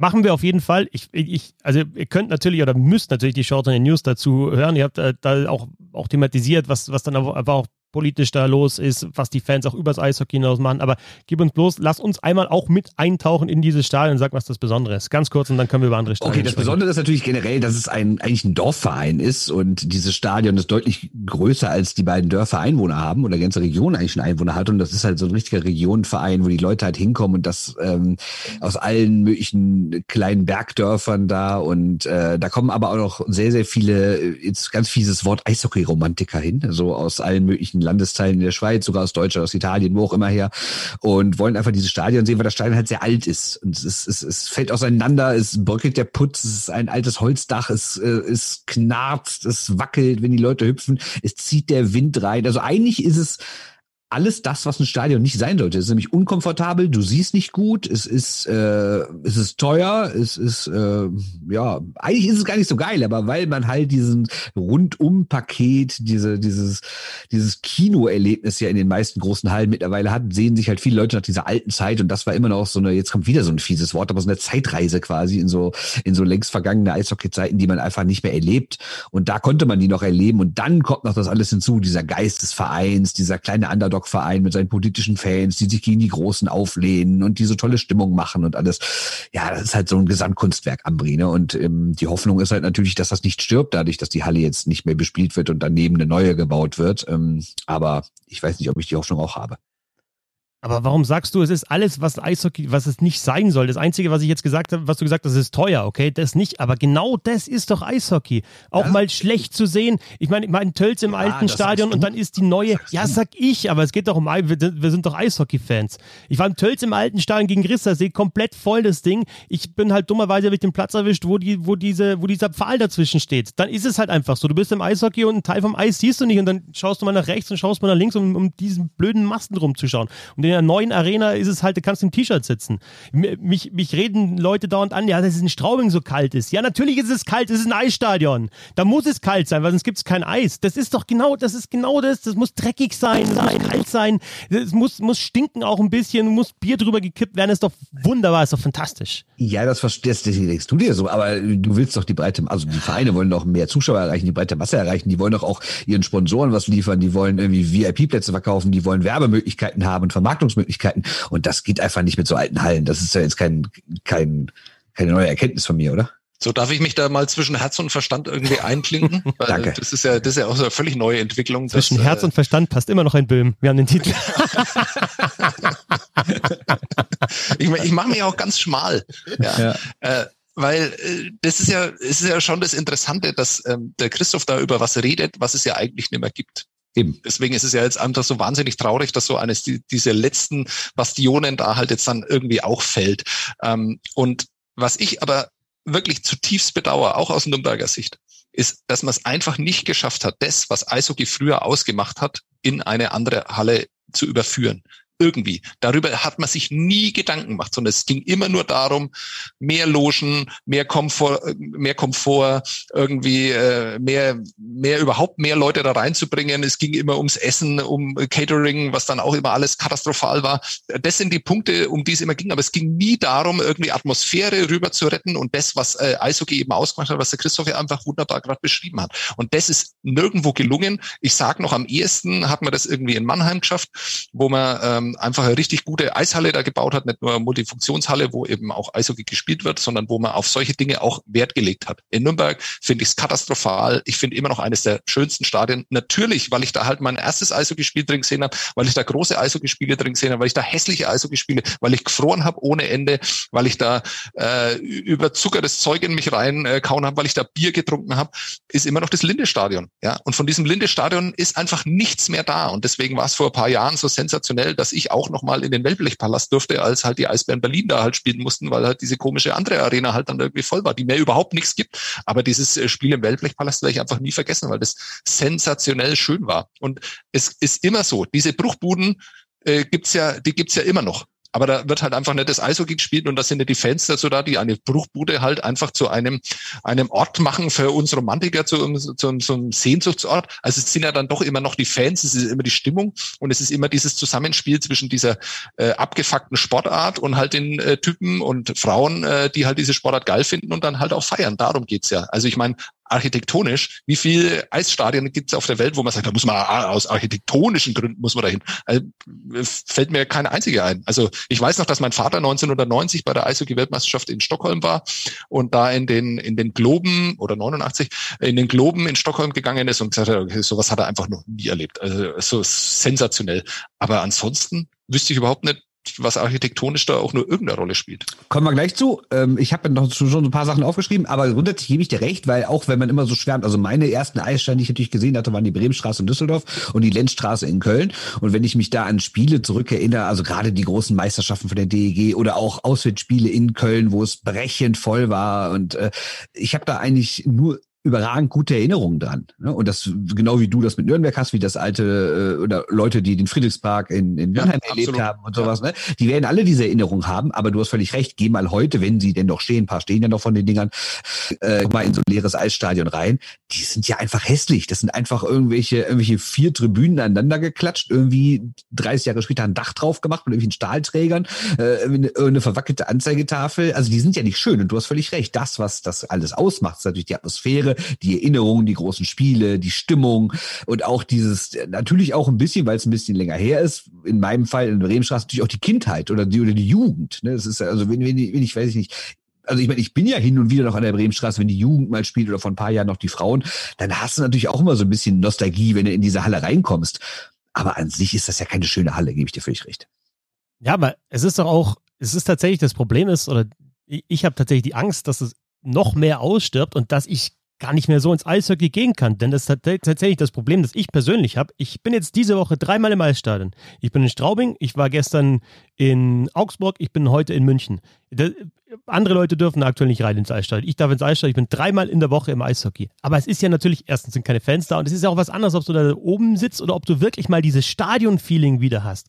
Deswegen fand ich es in der letzten Saison einfach, das ist nur Bayernliga, aber einfach so geil, mal wieder zum TV Miesbach zu gehen und auch was auch was dazugehört, dann trinkst du mal deine zwei, drei Bier, dann pöbelst du rum, dann schreist du mal Zahnfahren, dann, dann, dann schimpfst vielleicht auch mal auf den Schiedsrichter, ohne ihn groß zu beleidigen, weil es einfach dazugehört, weil du da halt stehst Ach. und ja, nein, aber das ist einfach, das ist so und nicht das nicht denken, sondern einfach nur das Spiel sehen. Also und, und so viele Erlebnisse in die Richtung habe ich tatsächlich gar nicht gehabt. Ich weiß noch, ähm, äh, Landshut gegen Kassel damals um den Aufstieg. Kassel ist am Ende aufgestiegen, das Spiel hat aber Landshut äh, gewonnen, natürlich ausverkauft und mehr. Ja, also wirklich rappelvoll. Du stehst da Schulter an Schulter. Du kriegst natürlich, du wirst, kriegst eine Faust hinten in den Nacken rein, wenn ein Tor fällt. Irgendwie jemand fällt dir um, um in die Arme, den du noch nie vorher gesehen hast und eigentlich auch nie danach wieder sehen willst. Aber in dem Moment ist es einfach nur geil. Du kriegst Bier drüber geschüttet. Die Stimmung ist, also nicht, dass ich Fan der Sefer Landshut bin, aber ich war halt bei den Landshutern gestanden und das war super. Und dann schreien die Kassler, Landshut gewinnt nach Verlängerung auch noch, glaube ich. Äh, die Kassler schreien danach und am Dienstag schmeißen wir auch euch raus, was sie dann wirklich gemacht haben.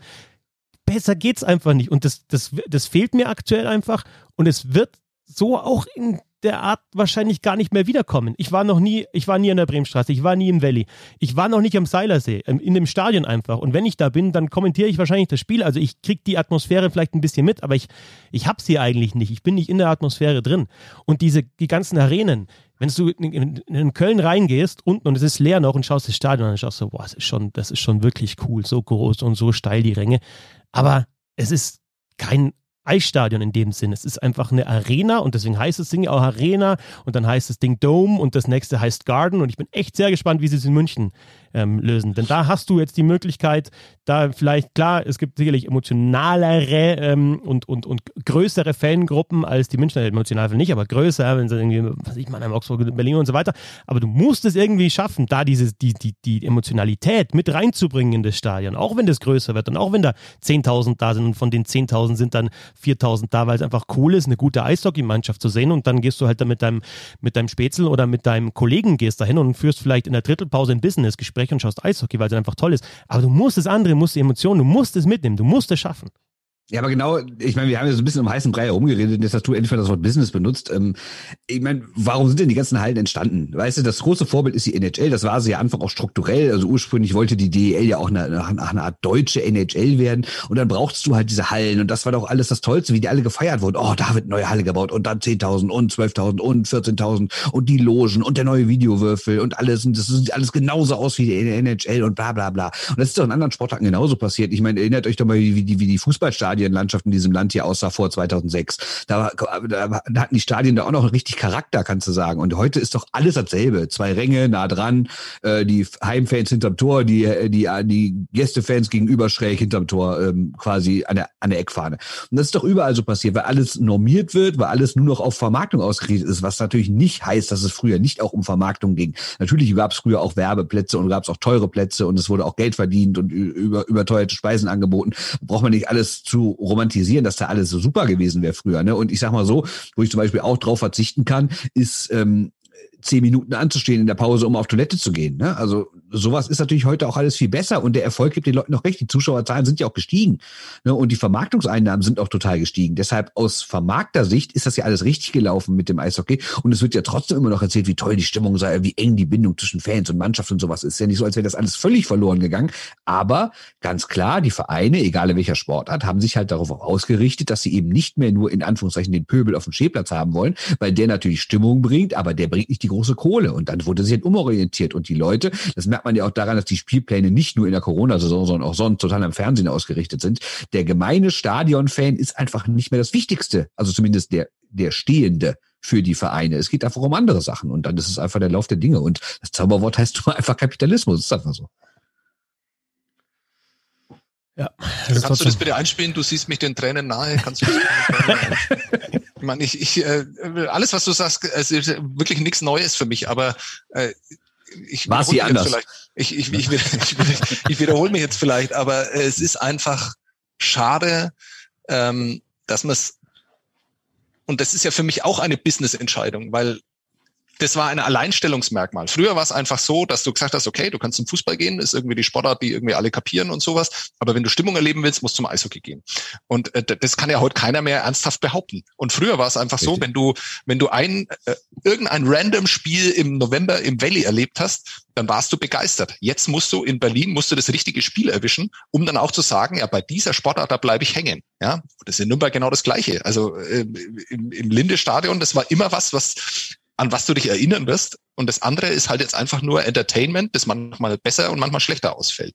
Und das ist, glaube ich, schon was, was man verpasst hat, irgendwie auch so zum USP äh, zu machen, ja, von, von Eishockey. Und das wäre dann auch eine Business-Entscheidung gewesen. Und das finde ich tatsächlich ein bisschen schade, ähm, dass man darüber nicht mehr nachgedacht hat und das heutzutage ja auch immer noch nicht macht. Jetzt möchte ich mal wissen.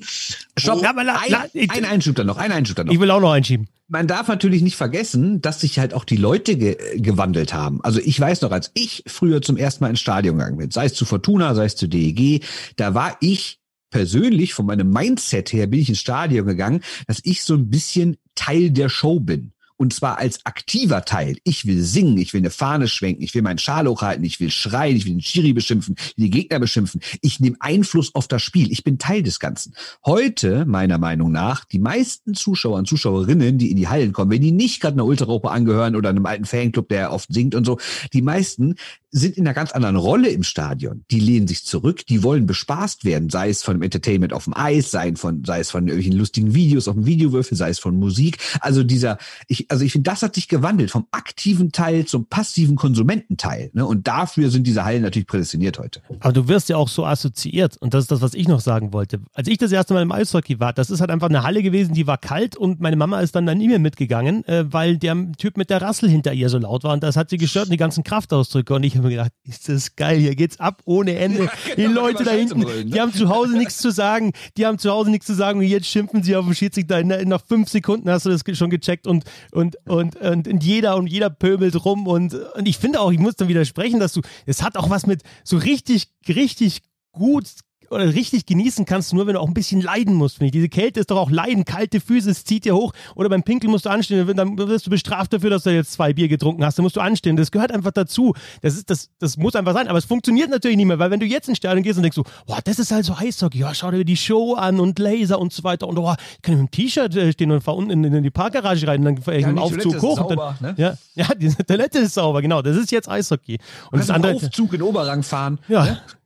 So, ja, so ist es. So ist es. Und das und, und wie, wollen wir nicht vergessen, wollen wir nicht vergessen. Was natürlich auch wirklich besser geworden ist, ist ähm, gerade, äh, sage ich mal, für Leute mit mit körperlichen Einschränkungen. Also für die sind die neuen Steine natürlich tausendmal besser. Also wenn ich mir überlege, ich ich äh, du hast, du, du sitzt irgendwie im Rollstuhl, dann ist es heute schon einige schöner, in so eine moderne Arena zu kommen und das Spiel zu sehen, als wenn du früher einfach theoretisch gar nicht kommen konntest. Ne? Auch für Kinder ist es, glaube ich, heute ein bisschen besser. Du kannst dich da irgendwie besser hinsetzen, als wenn du früher irgendwie nur Rücken gesehen hast, weil, weil es einfach nur Stehplätze gab für dich. Ne? Also es ist ja nicht so, als wäre das jetzt alles völliges Teufelszeug, diese neuen Hallen. Es hat sich ja schon viel verbessert. Ne?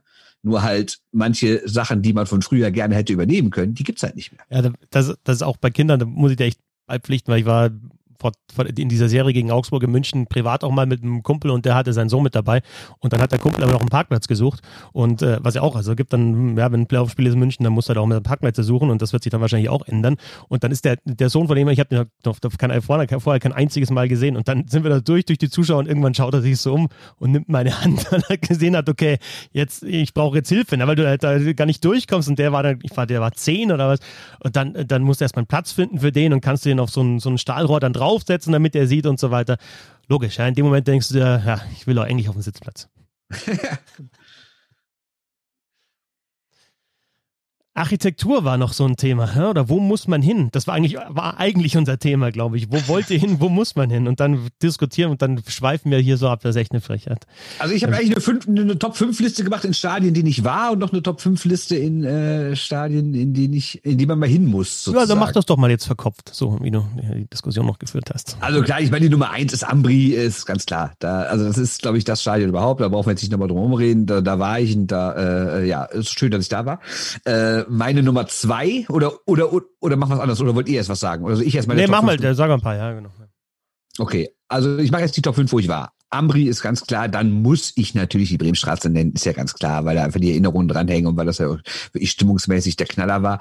Äh, großartiges Stadion, in dem ich war, ist auch den von Herrn Böhm eben schon erwähnte Globen in Stockholm, weil das Ding sieht einfach großartig aus. Das Ding ist von innen, ist das von innen natürlich eine relativ moderne Halle, aber ist ähm, trotzdem, ja, ist ist schon was Spektakuläres, quasi so eine Kugel darum äh, stehen zu haben, mitten in Stockholm.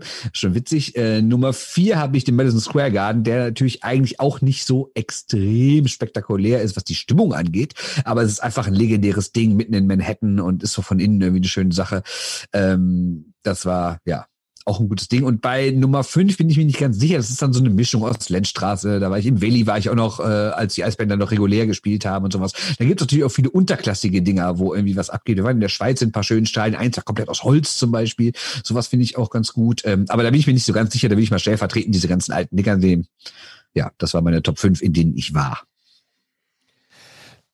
Werde ich neidisch. Also ich kann es gar nicht so groß ranken. Ich, ich habe auch mir keine Liste erstellt, ehrlich gesagt, weil ich habe jetzt schon die, die Geschichte aus Landshut, äh, Landshut erzählt. Ähm, Miesbach, ich finde, Augsburg äh, hat es gelungen gemacht, ähm, das ein bisschen zu modernisieren und trotzdem das Eisstadion zu erhalten. Aber es ist einfach halt ein Eisstadion, es ist keine Arena.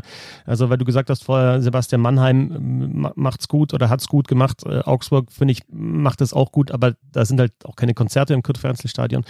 Und ich ja, ich, ich sehne mich einfach auch nochmal nach Spielen, nach, auch nach großen Spielen, so in Richtung in Deutschland jetzt. Füssen, finde ich, ist, ist insgesamt so der ganze Komplex ist sehr, sehr schön. Das Stadion ist, ist schön und ja, so, so ein Wunsch, wo ich dann vorher schon bei Nostalgie war, vielleicht mal irgendwie Füssen, Kaufbeuren in einem bedeutenden Spiel, entweder in Füssen oder in Kaufbeuren, da ist sicherlich die Stimmung gut, da fände ich es dann cool, wenn ich mit dabei war. Und ansonsten muss irgendwann, glaube ich, muss ich irgendwie so, ein, so Hockey-Trip mal machen, ob das jetzt mit dem Wohnwagen ist oder keine Ahnung. Nicht nach Nordamerika, sondern irgendwo in Europa, geht es nach Osteuropa, keine Ahnung, oder in Richtung Schweiz, Italien oder halt dann in Richtung Schweden.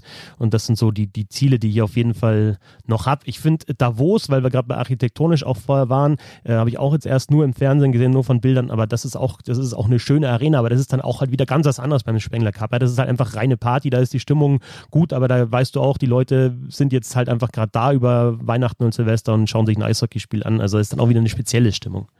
Ja, da kann ich gleich einsetzen, weil das war für mich tatsächlich einer der größten Momente, ähm, als ich über diese Holzstiege dann da in dieses Stadion reingekommen bin. Also diese äh, ich neige dazu zu übertreiben, in dem Fall glaube ich, stimmt's aber tatsächlich, also da ist mir der Atem erstmal weggeblieben, weil wenn du dir dann diese Holzkonstruktion äh, da anschaust, ähm, weißt, ähm, welche Geschichte dieses Turnier hat, äh, wer da schon überall äh, gespielt hat, ähm, dann ist es absolut beeindruckend. Ähm, was ein bisschen schade ist, dass ja beim Spengler Cup ähm, die Fans das ja so ein bisschen ähm, sabotieren ja. Ähm, also da ist die Stimmung dann gar nicht so außergewöhnlich gut, sondern es sind natürlich auch viele Menschen, die viel Geld haben, äh, um da irgendwie, also wie ich, ja, ähm, die, die dann halt irgendwie dabei sein äh, dürfen und die Fans äh, halten sich ja da seltsam zurück, also auch äh, bei Spielen, wenn, wenn äh, da wo es dann eben beteiligt ist. Ähm, äh, aber so generell ist es natürlich schon absolut sensationell und kann ich auch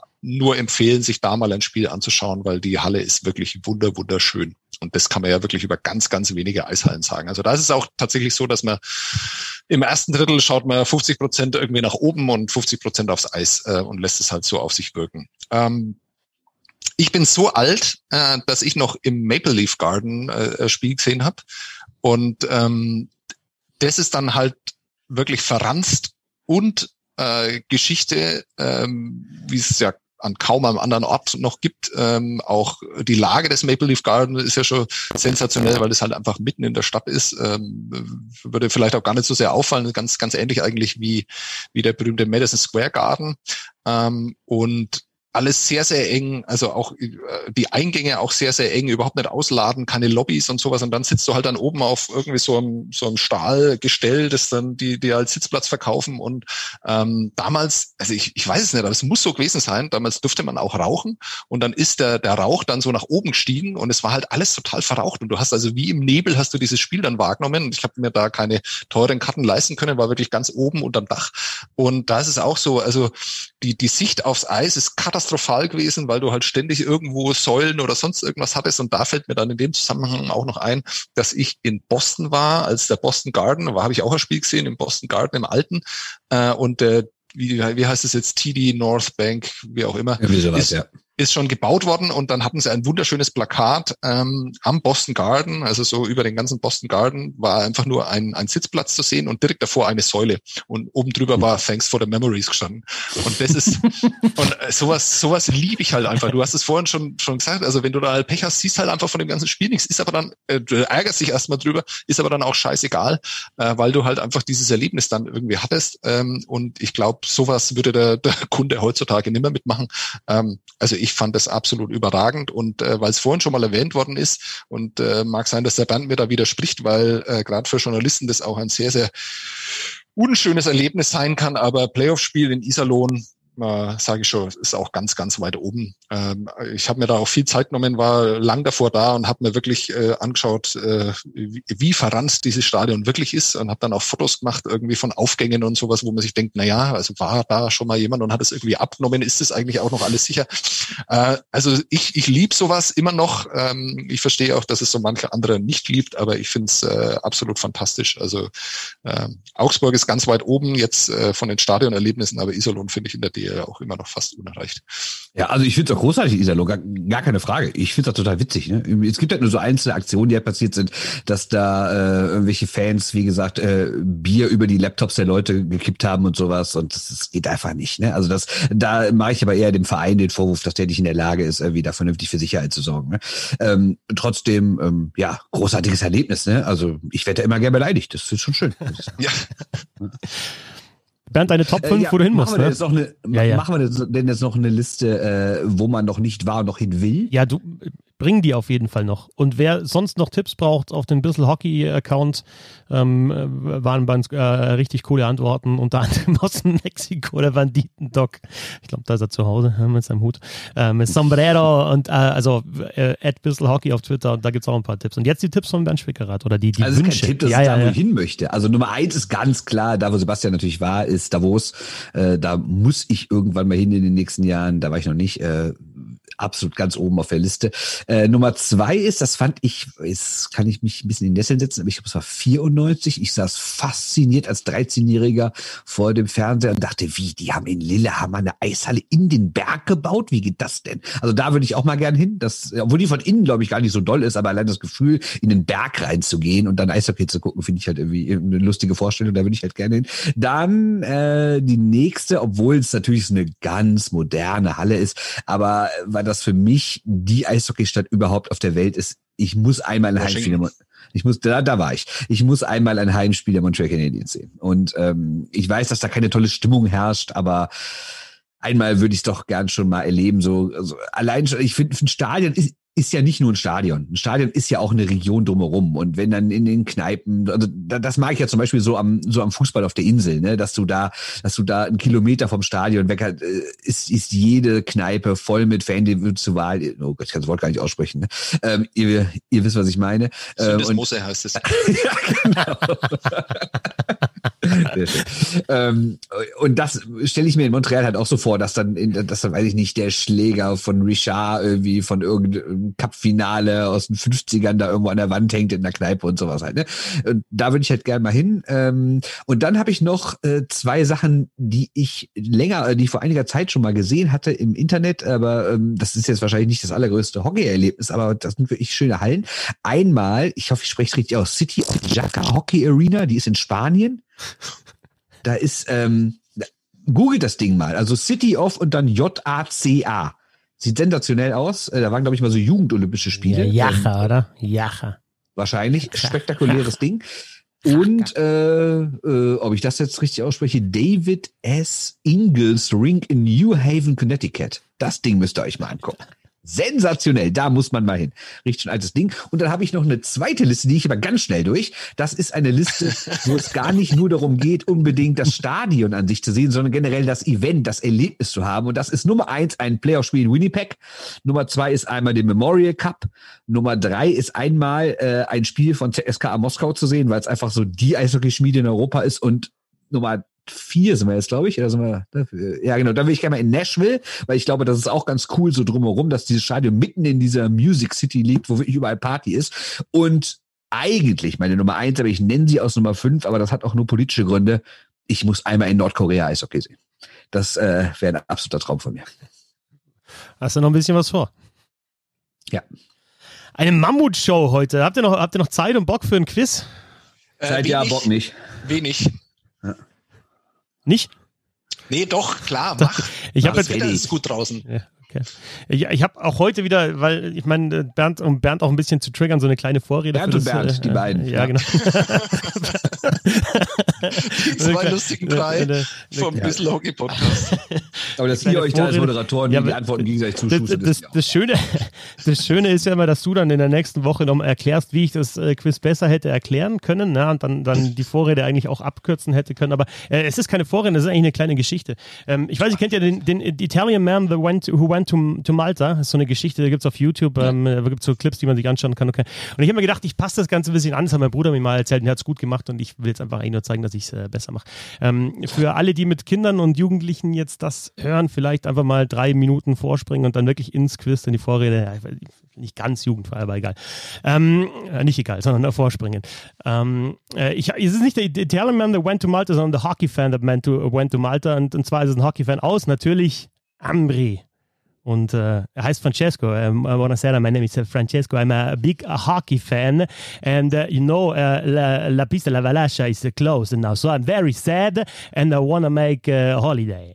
Da muss ich jetzt kurz einhaken, ist natürlich blöd, das ist alles äh, Fiktion, aktuell Urlaub nicht gut, ne, aber er macht es halt jetzt, weil es einfach passt. Also äh, Francesco, I, I, call my friend uh, Giovanni, I said, Giovanni, I, I wanna I wanna make a holiday. I wanna wanna wanna eat food, good food. I wanna wanna drink wine. I wanna go to the beach. I wanna swim in the beach, uh, swim in the sea, relax on beaches. Uh, where where should I go, Giovanni? And he said, um, uh, Francesco, you have to go to Malta. Go to Malta super nice food, super nice uh, drinks, super nice beaches, best beaches in the world. Go to Malta. You have to speak English. You can speak English. Go to Malta. And I went to uh, to Malta, and I have to say, Giovanni, Giovanni is right. I had a super fun time. It was really great in Malta until the one day I go to a restaurant because I'm really, really hungry. And I go to the restaurant and I go to my table, and on the table there is a spoon and there is a knife but there is no fork. Why that? There's spoon, knife, where the fork? So I, I called the waitress and I said, Buonasera, my name is Francesca, how you doing? Uh, please, would you give me a fork? And this, I don't understand. She gets really, really angry and she said, You son of a bitch. And I said, No, no, no, no, no, no, no. I don't want, want to go to the beach. And believe me, I had enough sun for today. Um, I just need a fork from you. And she's still hungry. She runs away. She goes to another colleague. She said, This Italian son of a bitch. And I said, No, bitch. No, bitch. And I'm not Italian. I'm from Ambri. I'm a hockey fan. And I just wanna fork on the table. Der arme Francesco. Ja, komplett missverstanden ja. von der Bedienung. Und was ist los mit dir? Diese Vorrede ist wichtig, weil sie jetzt auch im Quiz wichtig wird. Es geht nämlich um das Thema Sprache. Es geht um Missverständnisse, die Sprache durch Übersetzung, vielleicht falsche Aussprache erzeugen kann. Ich erkläre es euch nochmal, wenn es nicht verstanden habt. Es geht natürlich um das kleine Wort hungry. Uh, I'm really, really hungry. I wanna eat. Uh, she is really, really hungry. She runs away. Und da gab es das große Missverständnis und äh, Francesco versteht äh, die Welt nicht mehr. Also es geht, und das ist tatsächlich die einzige Erklärung, die ich habe, um Sprache und natürlich um Eishockey. Ihr kennt ja teilweise diese Rätsel in diesen äh, Dingern, wer ist denn die in dem, äh, mit den Buchstaben drin? Zeitungen. Da gibt es so, so Rätsel, wo es einfach um ja, so spezielle Sprachrätsel geht. Und dieses Hockey-Quiz ist ein Sprachrätsel. Und nachdem es ja zuletzt immer Meckereien gegeben hat, jetzt bei Mama, warum bin ich nicht der Beste, nicht gleich verstanden, äh, kleiner Vorteil für einen. Wir machen es jetzt so, ihr kriegt beide euer Rätsel, euer erstes und habt dann praktisch die beiden, beide die Voraussetzung, die gleiche Voraussetzung, um das zu lösen. Ist das okay so für euch? Äh, absolut, Francesco. Ich habe gar nicht gerafft, was wir jetzt tun, aber mach einfach mal. Also wichtig ist, das Quiz heißt Fork on the Table und ähm, ihr kriegt jeweils äh, drei Hinweise und müsst euch dann, ich sage jetzt mal, die Spielerin, den Spieler, Akteur aus dem Eishockey müsst ihr mit diesen drei Hinweisen finden. Und denkt daran, es geht um Sprache, ihr müsst ein bisschen um die Ecke denken. Ich hoffe, es funktioniert. Okay, okay, wir, wir versuchen es mal. Okay. Also, ähm, und die erste Frage geht jetzt direkt an uns an, beide. Ihr kriegt ja? beide jetzt einen, ihr dürft euch aussuchen. Einer sagt A, einer sagt A, einer sagt B. Ihr dürft euch beide einen aussuchen. Ihr kriegt beide alle drei Hinweise, damit ihr beide genau wisst, okay, so läuft der Hase. Hä? Okay, mach mal. Äh, ich sag A. A, okay. Also die drei Hinweise für dich, Bernd, sind: Ich bin unbestritten einer der größten Eishockeyspieler aller Zeiten. Zweiter Hinweis: Ich habe lange den Boss-Ton angegeben. Dritter Hinweis: ich kann aber auch Playoffs spielen, ohne die Schnauze aufzureißen. Diese drei Hinweise für dich. Und bei Sebastian auch alle drei Hinweise. 1b. Erster Hinweis, Achtung, Verwechslungsgefahr. Zweiter Hinweis, meine Herkunft ich niemals vergesse, denn. Und dritter Hinweis, riechen Trüffelschweine eigentlich auch welke Ahornblätter?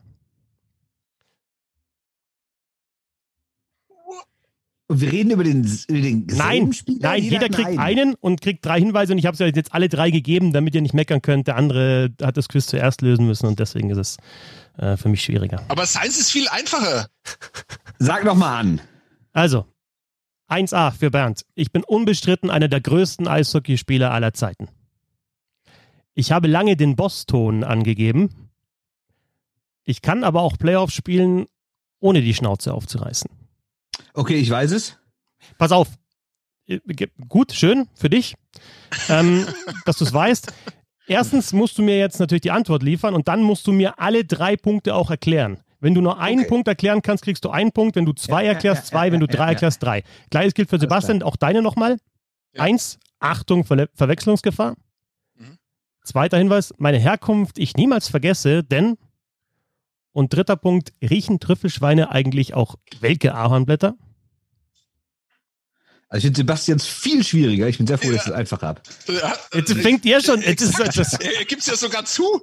Nein, tut er nicht. Er versucht den Druck zu erhöhen. Ja, aber dann, also Sebastian, findest du auch das, also weißt du Bernds? Ja. Okay, ja gut, dann kann es vielleicht sein, dass mein tatsächlich. Okay, dann, dann löst doch mal Bernd. Okay, ich löse. Also soll ich erst den Namen nennen? ja, klar. Ja. Okay, also es geht um einen Chara oder Chara. Richtig. Denn er ist natürlich der Größte, was allein körperlich Sache ist. In Boston sollte er sagen, dass er lange in Boston gespielt hat. Und dass er nicht den Mund aufreißt, liegt daran, dass er in den Playoffs mal eine, äh, einen gebrochenen Kiefer hatte und den Mund nicht mehr aufmachen konnte. Ganz genau so ist es. Das mit, ich habe lange den Boston angegeben, vielleicht noch ein bisschen genauer. Ja, weil er der Kapitän war. Genau, so ist es. Das okay. war der Kapitän der Boston Bruins. Genau. Okay. Richtig, ja, okay. drei Punkte für dich. Du hast das Spiel verstanden und wahrscheinlich hat Sebastian tatsächlich den schwierigeren oder die also schwierigere? Ich, äh, äh, muss ich, muss ich, ich hätte nicht die volle Punktzahl bekommen, weil ich äh, das letzte hätte ich mir nicht herleiten können. Also äh, Respekt, äh, Chapeau, äh, äh, erster Band. Normal, ähm, sag ich mal. So, ich habe echt, also ich habe tatsächlich überhaupt keine Ahnung. Ähm, ich, weil ich, äh, Achtung, Verwechslungsgefahr kann ja, weiß nicht, kann ja irgendwie alles sein. Ähm, das zweite ähm, lässt irgendwie auf Yoda schließen, weil du das so seltsam, also wie Yoda halt äh, formuliert hast. Ähm, denn, ich weiß es einfach nicht. Und die meine, meine Herkunft ich niemals vergesse, denn Punkt, Punkt, Punkt. Meine Herkunft ich niemals vergesse, Ich das Denn-. Punkt, Punkt, Punkt. Und Trüffelschwein, Trüffelschwein, Ja, da bin ich auf, auf Iserlohn dann Ja. irgendwie gekommen Okay. äh, und, äh, und Kanada 3C irgendwie. Ich, sehr gut, aber- sehr gut, sehr gut. Da, kann, also da, da hast du schon die richtige Fährte. Okay, dann, äh, dann äh, ist es der Müller oder was? Es ist Moritz Oder- Müller, genau. Es ist Moritz Müller. Also ja, hast du einen Punkt jetzt. Uh, ja. Ja. okay, weil es halt so viele Müllers gibt. Äh, Genau, also vielleicht ein Ja, auch bisschen. Aber, aber erklär Nein, Moment. Moment, Sebastian ist dran. Moment, Sebastian ist dran. Ist noch nicht Meine vorbei. Also du hast, du hast den richtigen Spieler, jetzt musst du mir die zwei anderen Hinweise noch erklären. Einen Punkt hast du schon. Du kannst auf drei Punkte erhöhen. Weil es so viele Müller gibt, Verwechslungsgefahr vielleicht ein bisschen genauer. Das habe ich verstanden. Ich weiß nicht, hat er sich irgendwie, kommt er wirklich, kommt er aus Kassel? Hat er sich die Skyline von Kassel irgendwie irgendwo hin tätowiert oder was? Ich weiß es nicht. Welch, welcher Hinweis wäre das jetzt gerade? Ja, meine Herkunft ich niemals Ja. vergesse, denn. Ja, meine Herkunft die ich niemals vergesse, denn du hast ja gesagt, Ja, kommt er aus Ahnung. Kassel. Also Ja, ich weiß es nicht immer Vergesse- genau. Ich glaube schon, ja. vergesse. Vergesse. Es geht um Sprache, es geht um Sprache, es geht um ja, wa- was kann ich Vergesse. Meine Herkunft die ich niemals vergesse, denn ich ich gerne Kasseler esse. eigentlich ein Kreativpunkt, äh, Kreativpunkt. Also es wäre meine Herkunft, die ich niemals vergesse, denn ich bin Hesse. Ach so! Er ist ja aus Hessen, ne? Er ist Frank, gebürtiger Frankfurter. Ähm, Ja. Genau. Ah, okay. Und, und Verwechslungsgefahr Marcel und Moritz Ja, ja, Müller bei den klar. Kölner Heim. Also dafür Ja, kriege ich okay. aber einen Punkt. Zwei ich Punkte, oder? Also, so aber die, die, Kass, also die Kassler ein Kreativpunkt, das ist ein halber, 2,5. Okay? Okay, 2,5, damit Das, kann ich okay, leben. gut. Habt ihr das Spiel verstanden? Ja. Okay. ja, ja. Zweite, ähm, zweite Wie Frage viele bei. Machen wir da? Vier sind's. Okay. Zweite Frage bei Fork on the Table. Ähm, wer nimmt A und B? Ich nehm nehme das. Leichtere bis, äh, bitte. Ja. Was? Was? Hätte gerne das Leichtere. Okay, weiß ich nicht, kann ich nicht sagen. Aber ich muss jetzt anfangen wahrscheinlich. Okay, ja. ja, sag A oder B. ne? du fängst an, genau. Äh, äh, ah, Okay. Ähm, meine Team, äh, dieses Mal immer nur eine halt dann abwechseln. Ne? Ähm, meine Teams beißen an Land besser als im Wasser. Mein Name hat was fast Unbiegbares. Meine Jungs hatten was fast Unbeugbares. Und dritter Hinweis. Greg Holst, Österreicher. Erst. Erster Hinweis. Meine Teams beißen an Land besser als im Wasser. Zweiter Hinweis, mein Name hat was fast Unbiegbares. Meine Jungs hatten was fast Unbeugbares. Und dritter Hinweis, Greg Holst, ein Österreicher, erst.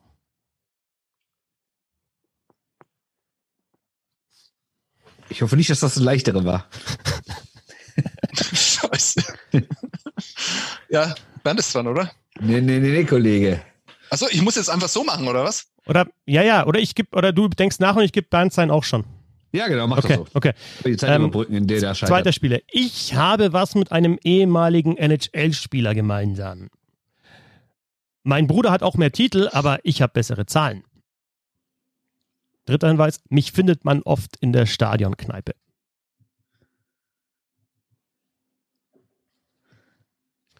Erster Hinweis. Ich habe was mit einem ehemaligen NHL-Spieler gemeinsam.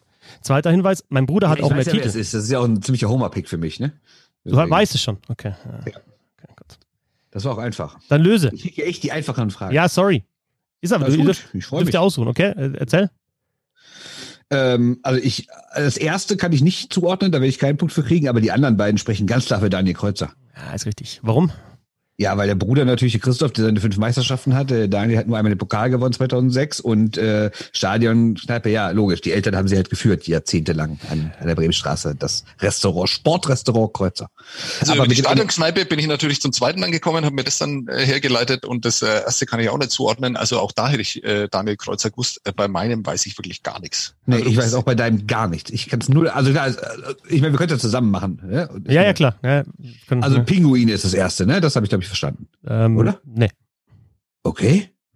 Pinguine beißen? Das war mir, also. Tun sie nicht? Die müssen doch essen, oder nicht? Meine Teams beißen an Land besser als im Wasser. Ach, an Land, ich habe andersrum gedacht. An Wasser besser als an Land. Okay, nee, okay, dann ist alles egal. Mhm. Meine Teams beißen an Land besser als Eisbären. Nee, man kommt nicht drauf, glaube ich. Also es ist, es ist in dem Fall, also ich habe mir auch gedacht, das ist teilweise vielleicht zu leicht oder das ist zu schwer. Ich habe jetzt gemeint, das sind ungefähr die gleich leichten. Ich komme jetzt, ich gebe euch recht, das ist wahrscheinlich Daniel Kreuzer, ist in dem Fall leichter. Also ich habe was mit einem ehemaligen NHL-Spieler gemeinsam, wäre bei Daniel Kreuzer noch die Nummer 23 gewesen, die auch Marcel Gottsch hatte. Und ja, äh, Kreuzer hat auch die. Achso. Ja. ja, mein Gott, wenn du zwei schon weißt, dann muss es halt, ja, mein Gott, das, ich das, was mit einem Nein, hey, pass auf, es gibt ja, also meinst du, ich schenke hier drei Punkte her? Meinst du, ich schenke hier drei Punkte her? Also bitte. aber, aber ich, ich habe eine Rückennummer, ja, ist, die auch nein. jemand in der NHL getragen hat. Ja, bravo. Ja, die zufällig auch der größte Basketballer aller Zeiten. Ja, von nein, die Frage war die Frage war's, ähm, ich habe was mit einem ehemaligen, oh, deutschen NHL-Spieler hätte ich vielleicht schon noch ein bisschen sagen können. Ja, gewesen. ne? Genau, Rick Goldmann. Also, zwei Punkte kriegst du, Bernd. Und äh, die andere Antwort ist Mike Stewart. Äh, meine Teams beißen im Land besser als im Wasser mit den Augsburger Panthern, die ja beißen, erfolgreich gewesen mit den Kölner Haien nicht. Äh, mein Name hat fast was äh, Unbiegbares, Iron Mike Stewart. Meine Jungs hatten was fast Unbeugbares gegen München im Halbfinale. Und Greg oh, Holsteuder. Sehr. Also, ja, zu schwierig. Okay, gut. Ja, weil, ja, weil, weil der Name ja gar nicht Iron ist, das ist ja nur der Spitzname. Genau, ich bin ja, ja, gut. auf den Nachnamen jetzt dann gekommen. Ja, Leute, aber ich habe ja gesagt, sehr, sehr also, sexuell irgendwie, ja. aber naja. Was? Egal, weiter geht's. Ich, ich akzeptiere das. Nein, das Wichtige aber, ist ja, ich führe. Das ist wichtig. Nein, aber genau. also es ist, ihr, ihr, müsst ein bisschen um die Ecke denken. Ne? Also es ist ja, ja. ich habe nicht gesagt, dass es einfach wird, ja hier. Okay? ja. Und niemand hat gesagt, das käme sein. Und ähm, Greg Holtz noch zu Mike Stewart. Ne? Also Greg Holtz natürlich wie Mike Stewart ein äh, Austro-Kanadier. Also das ist, ist natürlich dann schon. Ja, nee, weiß man aber doch, oder weiß man nee, nicht? Nee, jetzt, jetzt ist mir alles völlig ja, klar. Ja eben, das ist ja auch so. Ja, genauso. Ja. ja, Iron Mike, klar. okay, dritte. Wer, wer will anfangen? Ich bin wieder dran. Dann nehme ich natürlich auch, äh, die, diesmal nehme ich die schwerere Sache, das A. Okay. ähm, wollt ihr wieder, soll ich wieder gleichzeitig machen, damit ihr beide überlegen könnt? Ja, ja, ist besser. Ja. Okay. Ähm, Bernd, ähm, erster Hinweis. Ronny und ich haben fast den gleichen Vornamen. Zweiter Hinweis. Ich bin ein richtig wilder. Oh yeah. Und dritter Hinweis. Als die Handschuhe flogen, habe ich mich gerade noch an der Bande gesammelt. What? Äh, zweiter Spieler oder Spielerin, Sebastian. Ich war, mal auf dem, ich war mal am Boden und kurz darauf auf dem Brett und da fühle ich mich auch jetzt noch sehr wohl. Wenn du, Sebastian, ein Quiz über mich machen würdest, hieß es wahrscheinlich Tupo Yahupu.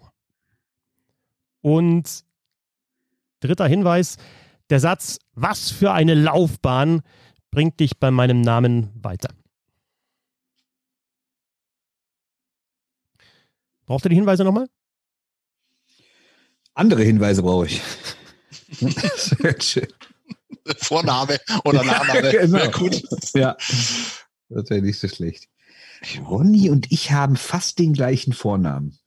Die Frage, ob jemand wirklich Ronny heißt oder ob Ronny der Spitzname ist und du eigentlich den eigentlichen Namen suchst. Ähm, es kann nur Lonnie Bohonos sein. Wild, oh yeah? Das bin ich ganz verstanden. Das ist wichtig, die, ich bin ein richtig wilder. Oh yeah. Ich bin ein richtig wilder.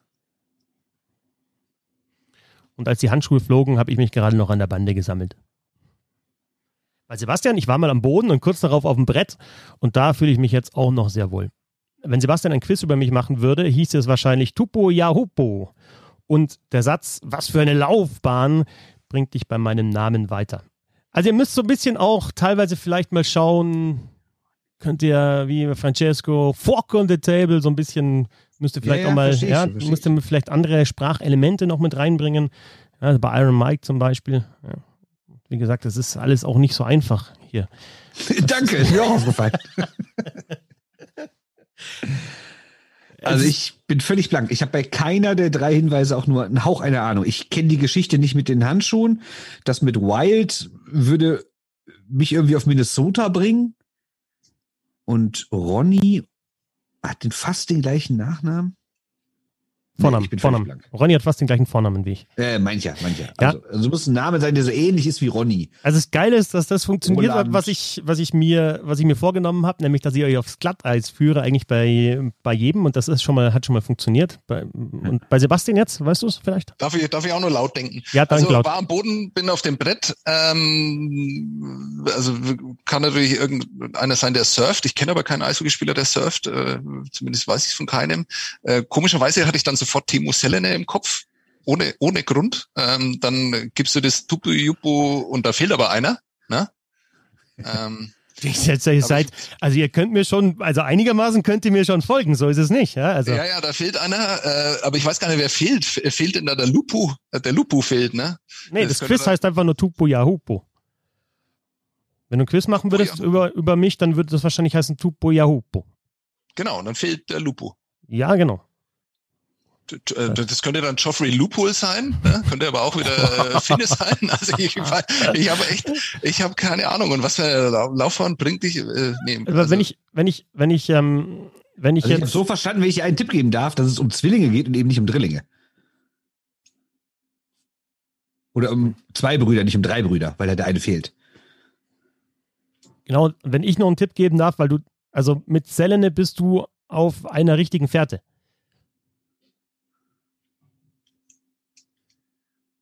Ich weiß aber gar nicht, warum ich bei Selen auf einer richtigen Ja, das ist das Fährte Problem. Und bei Surfen bist du auch auf einer richtigen Fährte. Also das Ja. darf ich ja sagen, also wenn, wenn, wenn das in die richtige Richtung Bei geht. Also, Surfen denke ich eigentlich an einen anderen und der hat auch mit Selene was zu tun. Ja, super. Ich, ich kenne aber keinen Surfer. Ja, super. Weiß ich einfach nicht. weißt du, die weißt du, weißt du, weißt du Berns, Sebastian? Könntest du da was klauen Nee, ich vielleicht? habe auch keine Ahnung. Okay. Ist jetzt auch das Schwierige. Lonnie Bohonos. Ist ja auch das Schwierigere jetzt. Okay. Aber den kennt ihr halt. Ähm, Bernd, welch, welch, welchen Tipp hättest du Ich Jetzt? jetzt? Jetzt, ja. bei Sebastian? Also was ich bei Sebastians Quiz will, Ja. Pa- Paul Correa. Paul Correa ist richtig. Ja.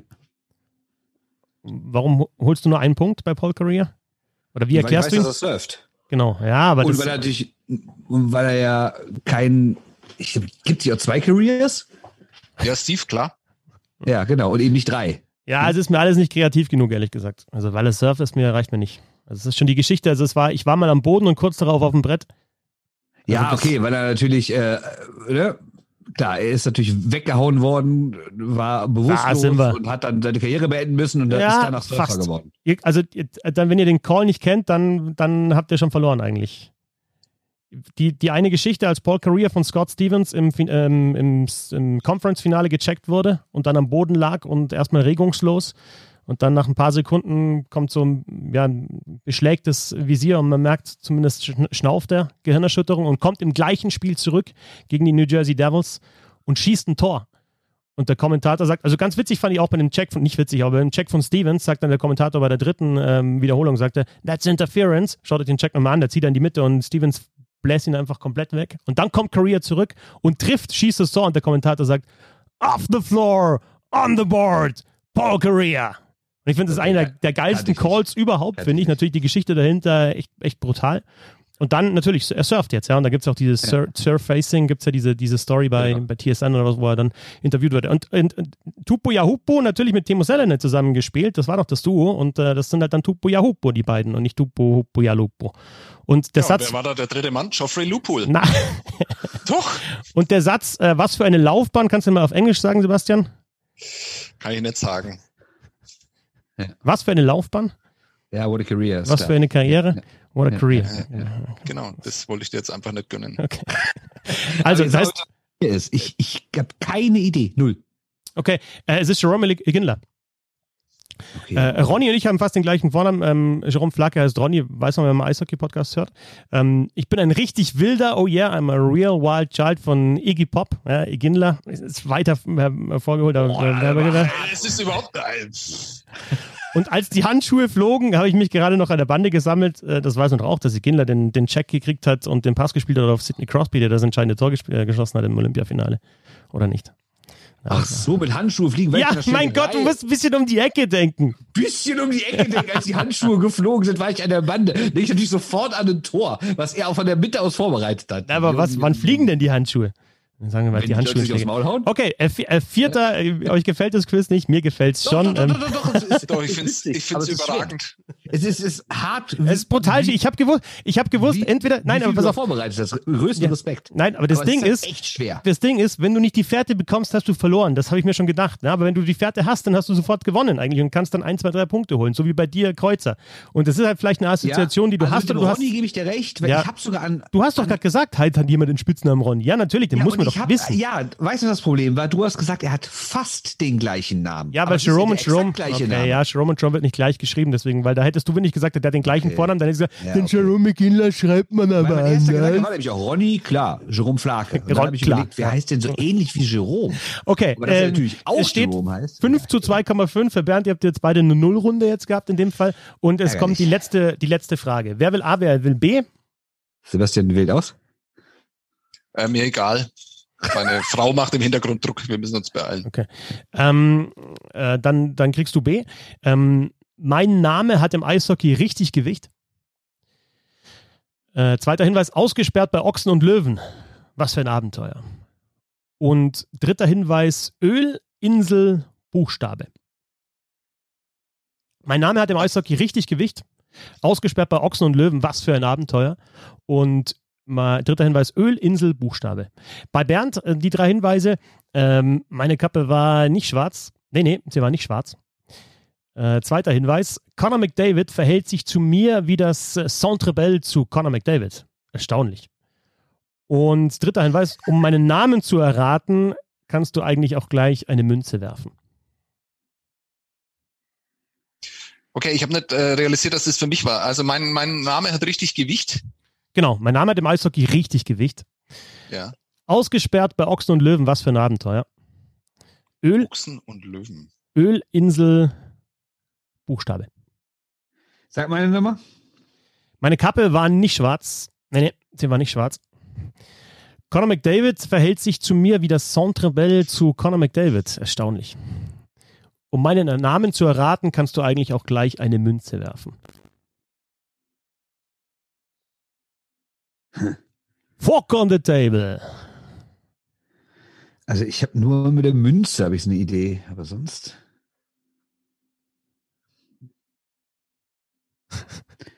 Beide grübeln, überragend. Die, die beide grübeln. Schwarz. Ausgesperrt bei Ochsen und Löwen, Buchstabe, äh, Öl, Insel, richtig Gewicht. Da, da, also bei richtig Gewicht komme ich noch auf äh, total kreativ auf Doug Wade. Und das ist Ähm. richtig. Hm. Das ist richtig. Doug Wade ist richtig.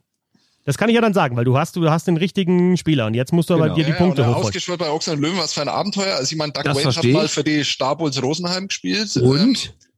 Ähm, äh, und bei den äh, Frankfurt äh, Lions. Zwei Punkte ausgesperrt, Lockout. Ja, Äh, Lockout. Riesenabenteuer. Abenteuer. ja. Okay, zwei Punkte. Uh, äh, Öl, Insel, Buchstabe. Edmonton Oilers. Ähm, Richtig. Islanders. Richtig. Äh, Coach und, äh, und, und, und Spieler und äh, Buchstabe. Boah, wo hat äh, Doug Wade Buchstabe? Boah, ich bin kurz vor drei Punkten. Ist das aufregend. Aber was waren denn die? Äh, fuck, wo Doug Wade ist einer meiner Lieblingsspieler und ich weiß nicht, wenn du was du da jetzt Ja, meinst. aber du hast ja gesagt, Oilers, äh, Islanders äh, ist, ja, und dann Buchstabe. Ja, ist ein dritter Verein offenbar noch. Oilers Islanders Buchstabe. Nee, Oilers, Islanders, Buchstabe sind die drei, das ist der Hinweis. Capitals. Achso. Äh, Capital Letter? Nee, was? Ähm, Letter? Letterman? Ich komme aufs letzte, komme ich nicht. Aber ich finde, das sind zwei, zwei Drittelpunkte, die Das sind, Kapitän war er, das soll das heißen. ja, genau, Ach so, Kapitän. Kapitän der Oilers und der. Islanders. Ah, fuck. Aber ja, stimmt. Oilers, Islanders, sind das, ist das ein halber Punkt, dann wäre es 5 zu 5 jetzt. Ja, aber Okay. ich, ich werde jetzt davon galoppieren. Okay, gut. Alles klar. Ja, schau ihn an. Ich werde jetzt davon galoppieren. Also Kappe die Schwarz bedeutet, er äh, hat einen Topscorer-Helm aufgehabt, weil er Topscorer war. Ja. Äh, Münze werfen ist natürlich Coin, ne? Äh, O'Coin, aber oh, aber was ich verstehe nicht Conor McDavid ehrlich gesagt, aber es ist O'Coin von München. Sensationell, wie du arrogant sagst, du wirst davon galoppieren. Zwei Sachen erklärst und völlig daneben liegst. Das ist überragend. Das ist Ja, überragend. Das war fucking awesome. Fucking awesome. Fantastisch. Das Quiz endet unentschieden. Ja, Ja. das ist auch fair. 5 zu Das ist 5. wirklich fair. Das ist Sebastian gleicht aus mit einer starken Leistung mit 2,5. Es geht beim letzten um Candle Um Coin Coin. Schofields. Meine Kappe war nicht schwarz. Nee, nee, sie war nicht schwarz. Sie war weiß. Minnesota Whitecaps. Conor McDavid verhält sich zu mir wie das Centre Bell zu Conor McDavid. Erstaunlich. Conor McDavid hat gestaunt, dass Conor äh, als Candle Coin Schofield diese Runde so schnell gelaufen ist. Und ich weiß, es ist auch schon wieder lange her, aber wisst ihr noch Centre Bell, als McDavid da zum ersten Mal gespielt hat und davon äh, End-to-End-Rush gehabt hat und alle, das ganze Stadion hat wirklich gestaunt. Also das war sicherlich Ja, Im. Stadion staunt man denn nicht über McDavid. Nein, nein, doch, ja, ja. ja. Und, und ähm, um meinen Namen zu erraten, kannst du eigentlich auch gleich eine Münze werfen. Flipper Coin war richtig, aber dann völlig falsch abgewogen und deswegen habe ich dich da auch bekommen. 5 zu 5 bei Fokerte, Fok on the Table. Danke an Sebastian Böhm und an Bernd Schwickerath. Äh, sagt uns über Twitter, ob ihr da besser wart als die zwei Pfeifen. Niemand, niemand, weil, weil, also jetzt, jetzt mal ernsthaft. Geiles Quiz, geile Idee. Das Problem ist nur, dass. Einfache Fragen. Nee, das meine ich gar nicht, sondern du hast bei manchen Sachen halt so, so Sachen vorausgesetzt, Ja. die, die einfach nicht in meinem Kopf sind. Also, also ich meine, dass, dass in Montreal die Leute mal gesagt haben, McDavid spielt toll. Ja, wo haben sie das nicht gesagt? Ja, aber dann Ähm, kriegst du halt zwei Punkte, wenn du, äh, wenn du Candle Coin Schofield gehabt Nee, hättest. klar, ja, klar. also ist ja dann Oder, oder, oder du zitierst irgendeinen Song, den ich noch nie gehört habe. Ja, Ne? Also, Also wenn du Iggy Pop noch, keinen, noch nie Iggy Pop gehört hast oder einen der bekanntesten Songs von ihm, ist ja auch nicht mein Problem im Endeffekt eigentlich. okay. nee, also wirklich äh, großes Lob für die Mühe, die du gemacht hast. Geile Vorbereitung. Bringe ich nochmal zurück, glaube ich, und dann mache ich mach ich vielleicht ein bisschen einfacher, damit ihr fünf von zwölf Punkten ist doch auch völlig okay dann bei, bei dem Quiz. Also wir Und müssen das auf alle Fälle nochmal machen. Es hat uns halt leider nur intellektuell überfordert. Aber So ist es. äh, So gro ist es. großen Respekt, äh, ich hatte großen Spaß. eigentlich war mein einziges Anliegen, euch intellektuell zu überfordern. Das schaffe ich vor dem, vor dem Quiz immer und dieses Mal auch beim Quiz. Vielen Dank an. Ganz kurz, wobei es auch ein ganz cooles Quiz wäre, dass du quasi eine Frage stellst und wir beiden machen es zusammen. Am geilsten ist, dass er, ja, genau, bau mein Quiz wieder um. Genau, erklär's mir, erklär's mir bitte beim nächsten nochmal, wie es funktioniert und wie man es besser machen kann. Das ist auch meistens nötig. Ich meine, du hast heute eine Ja. sieben Minuten Geschichte erzählt. Die war nicht sieben Minuten. was über das Quiz zu erzählen. Ja, nein, aber also ihr hättet so viel mehr rausziehen müssen aus dieser Geschichte und ihr habt es nicht getan. Das war euer Fehler. Ihr hättet besser zuhören müssen. Ja, du hast irgendeinen Altherren-Gag erzählt. Nichts anderes. ne? Ja, aber die Faszination von Sprache war da mit dabei. Das stimmt. Vielen Dank an Bernd Schwickerath auf Twitter at b-schwickerath. Nicht zu danken. Und vielen Dank an Sebastian Böhmer auf Twitter zu finden unter boemso Danke. Vielen Dank, Christoph Fetzer, at Fetzi6. Vielen Dank fürs Zuhören. Bis zum nächsten Mal. Servus. Tschö.